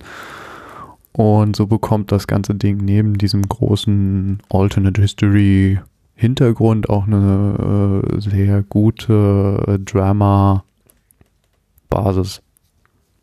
Okay. wo es wo es um Einzelpersonen geht, die auch ähm, sehr an sehr äh, so wie sagt man, kann man sich gut mit identifizieren. Mhm. Und das entwickelt sich so in der ersten Staffel über zehn Folgen bis zum großen äh, Ende dann in der zehnten Folge und in, äh, momentan gibt es drei Folgen in der zweiten Staffel und ich würde sagen, dass das, dass die Serie tatsächlich am Anfang ein bisschen schwächelt. Am Anfang ist ein bisschen komisch und es wird immer besser. Und äh, gerade so, man lernt die Figuren sehr gut kennen und ähm, es entsteht ein sehr starkes Verhältnis irgendwie so zu den Figuren. Die sind, die sind wirklich gut dargestellt und wirklich gut ausgearbeitet und äh, sehr gut gespielt, meines Erachtens. Und zu weiten Teilen, vielleicht nicht jetzt in jedem, aber zu weiten Teilen und ähm, es werden viele Themen auch so angesprochen. Also es ist ein bisschen schon sehr 2021, dass dass äh, auch dann sehr bald so Themen eine Rolle spielen wie Frauen in der Raumfahrt oder LGBTQ-Rights oder äh, solcher Dinge. Also es ist auch ein bisschen so 2021. Es geht dann sehr weit weg von, von, von Geschichte tatsächlich. Hm. Die spinnen dann frei, sagen wir so. Was es gibt dem Ganzen aber irgendwie so, macht das äh, zu meiner Erachtens nach dann eine sehr äh, coolen Serie, die auch weniger jetzt was mit, mit His es ist jetzt nicht so ein, so ein, ähm, wie soll man sagen, wie sagt man so sowas, so ein Historiendrama. Klingt so nach 18. Jahrhundert, aber äh, verstehst du, es ist nicht so, da wird jetzt nicht Geschichte nacherzählt, dadurch, dass sie halt gleich mit dem ersten Szene anfangen, sich zu sagen, hier trennt sich das von der Realität und einfach so eine Alternate History aufbauen. Hm. Sind sie da, glaube ich, relativ frei in ihrem Storytelling und ähm, orientieren sich so grob noch an, an, an tatsächlichen Weltereignissen und bauen das jetzt auch nochmal so zusammen. Das haben sie auch sehr lustig gemacht jetzt so zwischen der ersten und zweiten Staffel, dass man, man kann auf Apple TV Plus kann man ähm, sich so ein paar kleine Newsbeiträge anschauen, ähm, was angeblich so passiert ist zwischen der ersten und zweiten Staffel. Also die zweite Staffel, die erste Staffel spielt so Ende der 60er bis Anfang der 70er. Mhm. Und die zweite Staffel, die spielt dann in den 80er Jahren. Oh, okay. Zehn Jahre später. Oder so. Ja, ich glaube zehn Jahre ziemlich genau. Und äh, was so in diesen zehn Jahren passiert ist, kann man so, gibt's so, äh, so acht Videos oder so, immer so ein, ein, ein, ein Nachrichtenbeitrag. Mhm. Äh, angeblich aus der jeweiligen Zeit hier. So, äh, jetzt hier die Berlin-Krise ist gerade im Gang, wo sie sich irgendwas ausgedacht haben mit äh, äh, Show-off an der Berliner Mauer äh, führt fast zum Dritten Weltkrieg oder sowas. Und mhm. Oder ähm, wo sie in ihrem Promise, in ihrem, in ihrem Ding da weiterdenken, so dass sich andere, dass sich bestimmte Weltereignisse halt anders entwickelt hätten, wenn das Space Race jetzt weitergegangen wäre. Also ganz andere Sachen, wie zum Beispiel irgendwelche Kriege oder so, die dann vielleicht nicht so stattgefunden hätten oder so. Und das ist irgendwie ganz lustig gemacht. Also Okay. Das, äh, dieses Konzept, dass man quasi, also ist schwierig, wie man das beschreiben soll, so historische Ereignisse abändert äh, oder signifikant abändert und dann weitererzählen lässt, ist ja auf der einen Seite interessant, auf der anderen Seite bereitet mir das aber auch irgendwie Unbehagen. Also es ist irgendwie so komplett irrational. Ich, der Hauptgrund, warum ich diese Serie bisher nicht geguckt habe, war so, ja, irgendwie, das ist doch falsch. Die, die Russen waren doch gar nicht zuerst auf dem Mond. Ja, es, es hat auch mit Geschichte da nichts mehr zu tun. Also ähm, als Historiker muss ich dazu sagen, dass sobald du irgendwie in irgendeinem historischen Ereignis sagst, das hätte anders stattgefunden, kannst du eigentlich völlig frei drehen. Ja, ja, klar. Weil die Welt und die Geschichte sind so komplex und so vielfältig ineinandergreifend komplex, dass, dass das etwas ist, was, was man nicht mehr ähm, äh, das, das, das ist dann einfach sinnfrei. Also müsstest quasi jegliche Entscheidung, die danach von irgendeinem Menschen getroffen wurde, hinterfragen. Hm. Von daher kannst du dir eigentlich irgendwas ausdenken. Das hat nichts mehr mit Geschichtlichkeit zu tun. Ja. Die sind ja auch nicht die ersten, die das Konzept quasi aufgreifen, äh, so grundsätzlich. Also ich habe die Serie zwar auch nicht gesehen, aber ich glaube, diese Amazon-Serie, äh, The Man in the High Castle heißt die, glaube ich. Mhm. Äh, die spielt ja auch mit diesem, oder nutzt ja diesen, diesen narrativen Griff auch, dass äh, quasi weitererzählt wird, was eigentlich passiert wäre, wenn äh, Deutschland den Zweiten Weltkrieg gewonnen hätte. Mhm. Habe ich mir auch nicht angeguckt. Habe ich ja. so ein bisschen was von gesehen. Hm. Hat mich aber nicht gepackt. Um, ähm, also ich habe, ich, ich kenne ich kenn die, ich kenn die Story, ich kenne Philip K. Dick, der das Buch geschrieben hat, auf dem das basiert, The Man mhm. in the High Castle, aber das war nicht, also ich schätze Philip K. Dick sehr, aber das ist etwas, was ich ich, diese, diese Serie fand ich nicht so cool. Also die, die war nicht so meins. Hm.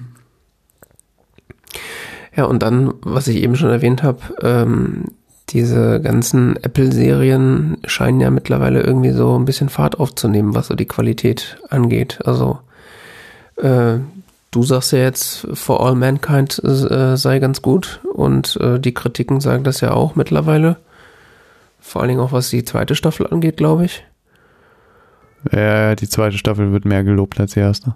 Und äh, auch was äh, hier The Morning Show angeht, ähm, habe ich auch nicht gesehen, aber äh, bilde ich mir ein, dass man da auch jetzt, äh, dass da Leute jetzt mittlerweile ziemlich begeistert von sind. So.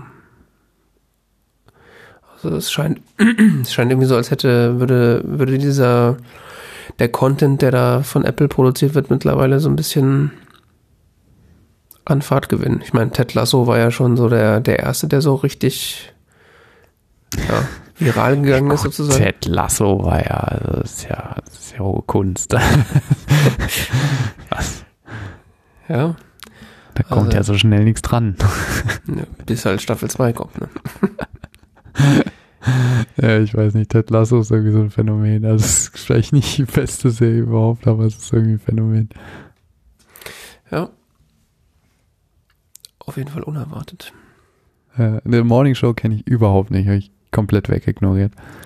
Nee, ich gesehen habe ich es auch nicht. Ich habe halt irgendwie einen Trailer irgendwann mal gesehen und ähm, ich glaube, äh, oder habe ich die ersten zehn Minuten mal irgendwie geguckt und dann gedacht, irgendwie gedacht, dass mir das zu schwermütig ist. Ich weiß es nicht.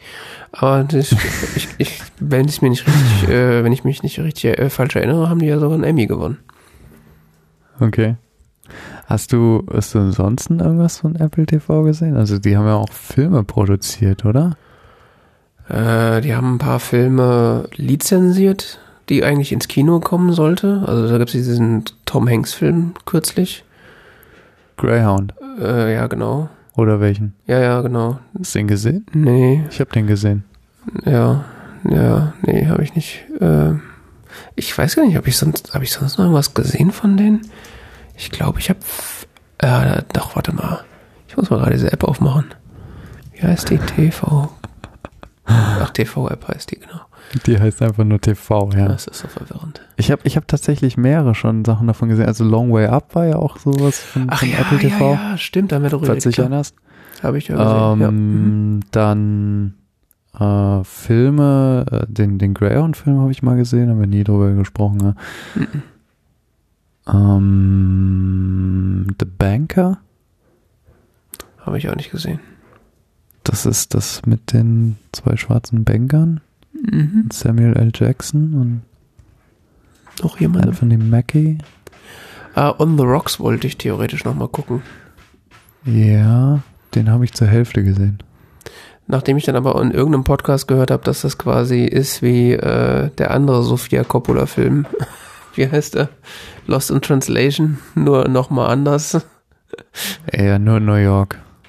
Da dachte ich mir so, ja gut, muss Und ja auch nicht es, sein. es ist sehr ähnlich zu dem Lost in Translation, wobei ich Lost in Translation fand ich sehr cool. Also, Lost in Translation, ja, fand ich auch äh, einer der besseren Filme. ja, den habe ich damals schwer gefeiert. Aber ich habe noch irgendwas geguckt. Wie heißt denn diese Serie? Warte mal.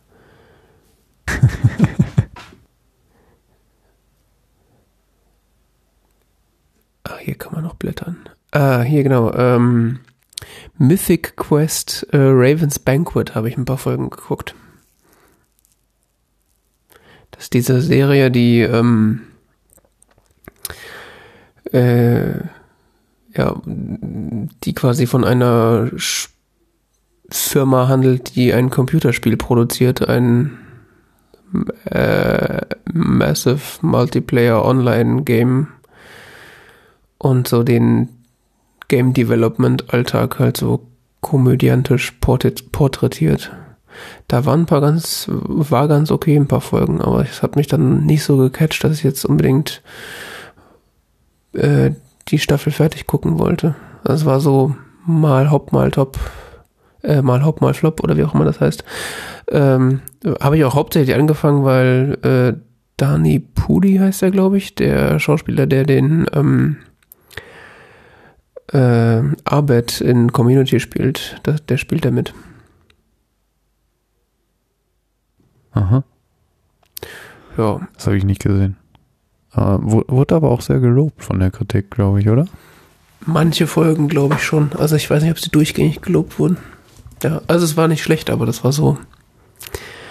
Ja, das hat sich so ein bisschen halbgar angefühlt. Also es waren ein paar Folgen dabei, die ich ganz cool fand und dann waren so ein paar langweilige Sachen dazwischen. Ah. Aber sonst habe ich, glaube ich, nichts mehr geguckt.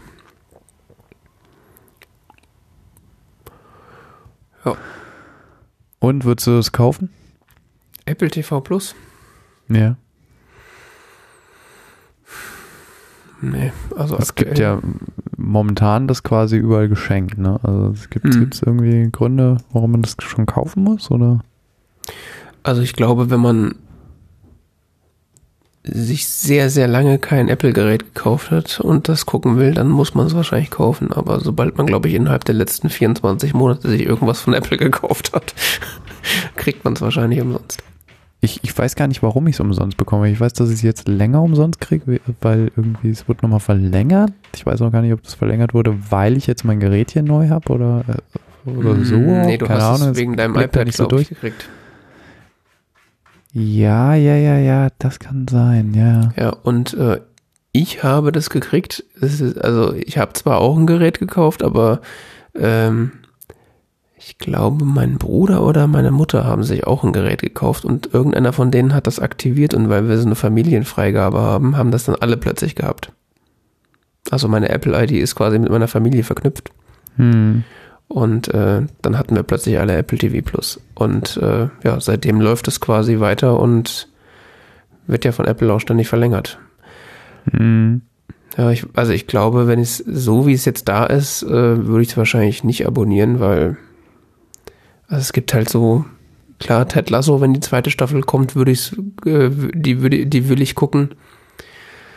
Und äh, ich könnte mir schon auch vorstellen, sowas wie ähm, na, wie heißt es, äh, For All Mankind oder auch The Morning Show könnte ich mir vorstellen, das, das mal zu gucken. Aber das ist Ja. halt insgesamt nicht so ausreichend. Vor allen Dingen machen sie jetzt fies bei For All Mankind, dass es nur ähm, alle, alle Woche kommt eine Folge. Mhm. Worauf ich jetzt wartet dieses Jahr ist Foundation. Foundation. Auf Apple TV Plus. Mhm. Aber war das nicht diese Isaac Asimov äh, Mhm. Ja, das ist eine Verfilmung der, der Foundation-Reihe ähm, von Isaac Asimov und äh, ziemlich große Sache mit äh, zum Beispiel auch Lee Pace als Darsteller dabei und keine Ahnung, es, es gibt bisher nur sehr komische Trailer und äh, dies galt lange als mehr oder minder unverfilmt war, aber hm. äh, ich, ich bin gespannt. Also. Ja, äh, stimmt, jetzt wo du das sagst, ich erinnere mich, dass, dass sie da in irgendeiner Kino dann einen Trailer mal zugezeigt haben. Und äh, ich, der Trailer war relativ nichtssagend, glaube ich. Aber ähm, Ja, der ist nicht so spannend. ich kenne mich jetzt auch nicht sonderlich gut mit Isaac Asimov aus, aber so die Stoffe, die der bearbeitet hat, waren ja grundsätzlich schon mal relativ interessant. Ja. Von daher würde mich das wahrscheinlich auch noch interessieren. Einer der wichtigsten ähm, Science-Fiction-Autoren des Mhm. 20. Jahrhunderts. Ja. Nee, das würde mich wahrscheinlich auch interessieren, das mal zu schauen. Aber dafür halt ein Abo abschließen. Also, ich sag mal, wenn man das jetzt unbedingt, das rauskommt und das unbedingt gucken will, dann könnte ich mir halt Mhm. vorstellen, so, ja, dann wirft, wirft man halt irgendwie die 5 Euro für den Monat nochmal ein. Aber das würde sich für mich jetzt wahrscheinlich nicht so ähm, darstellen wie das, weiß ich nicht, das, das Netflix-Abo, was halt einfach durchläuft, weil irgendwann fällt mal wieder was raus, was man gucken will und dann hat man es halt. Mhm. Und ähm, meine, mittlerweile ist ja Apple auch dabei, äh, im Lizenzgeschäft ähm, mitzubieten. Das heißt, sie haben ja jetzt auch die ein oder andere ähm, äh, Serie oder Film, den sie quasi nicht selber produziert haben im, im Programm, was sie ursprünglich gar nicht vorhatten, wenn ich es richtig verstanden habe. Das heißt, dadurch werten sie den Dienst natürlich auch noch mal ein bisschen auf. Das habe Aber ich gar nicht mitbekommen.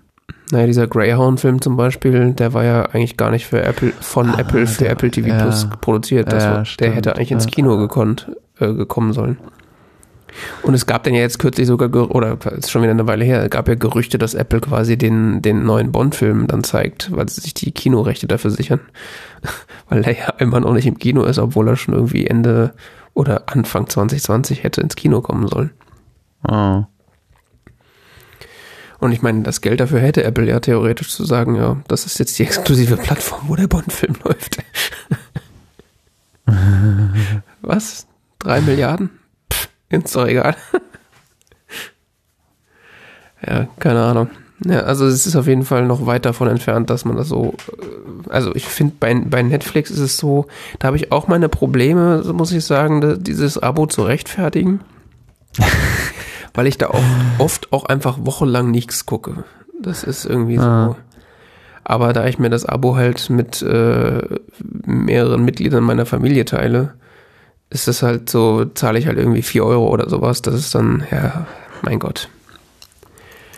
Aber, ähm, also von daher würde ich ein Netflix-Abo mittlerweile auch nicht mehr ähm, quasi blind empfehlen. Das ist, die Dienste diversifizieren sich halt auch immer weiter. Also dadurch, dass es immer mehr Dienste gibt und äh, die einen haben das und die anderen haben das, wird es auch immer schwieriger, äh, das irgendwie so zu empfehlen. Ich glaube, wahrscheinlich hast, hat man aktuell keinen Dienst, wo man sagen kann, abonnier den, dann hast du so viel Inhalt, den du auf jeden Fall gucken willst dabei, dann brauchst du erstmal nichts anderes. Also, es sei denn, man ist jetzt so ein absoluter Disney-Fanatiker, dann bist du natürlich bei Disney Plus ganz gut äh, eingedeckt. Ja. Aber ja, schwierig. Aber Ja, klar, ab, aktuell ist Apple TV Plus, was das angeht, natürlich der schwächste Player in dem Markt. Aber man muss natürlich sagen, die Sachen, die sie anbieten, sind dann schon qualitativ relativ hochwertig. Ja. Ja, ich weiß ehrlich gesagt nicht, ob ich dafür Geld bezahlen würde. Es ist so, so ähnlich wie bei dir. Es ist auch, es ist auch die Frage, ich meine, diese ganzen Dienste, es addiert sich ja auch dann, ne? Äh, man will ja auch nicht jetzt da Massen von Geld jeden Monat hinlegen für Kram, den man dann eventuell gar nicht nutzt. Also, Ja, das ist, ist ja dieses berühmte Bild aus den USA, so die, wie, wie hieß es da, vor, vor wenigen Jahren hieß es ja noch, ja, man ist jetzt Cord Cutter und kündigt quasi alle seine Cable-Subscriptions und guckt jetzt nur noch Mhm. Netflix, weil dann zahlt man halt nicht mehr 60 Dollar im Monat, sondern nur noch 9,99 Dollar für Netflix oder was auch immer. Und mittlerweile, auch in den USA ist ja noch schlimmer. Die haben dann ja noch Hulu Plus und, und äh, Schlag mich tot Plus und weiß der Geier was. Und wenn du das alles abonnierst, dann bist du halt auch wieder bei deiner ursprünglichen Cable Subscription, die du mal hattest. Mhm.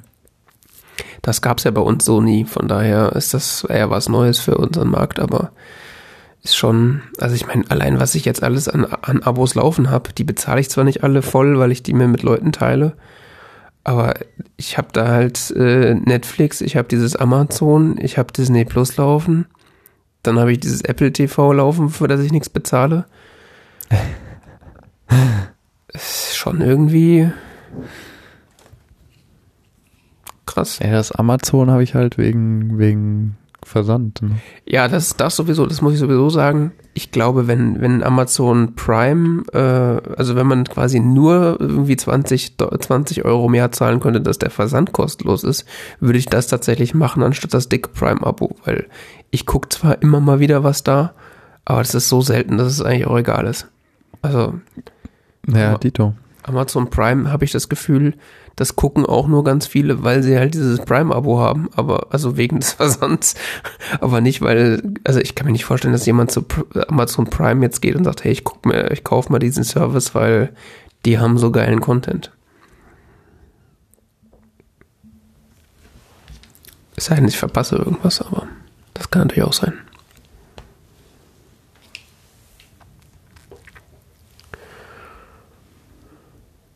Ja.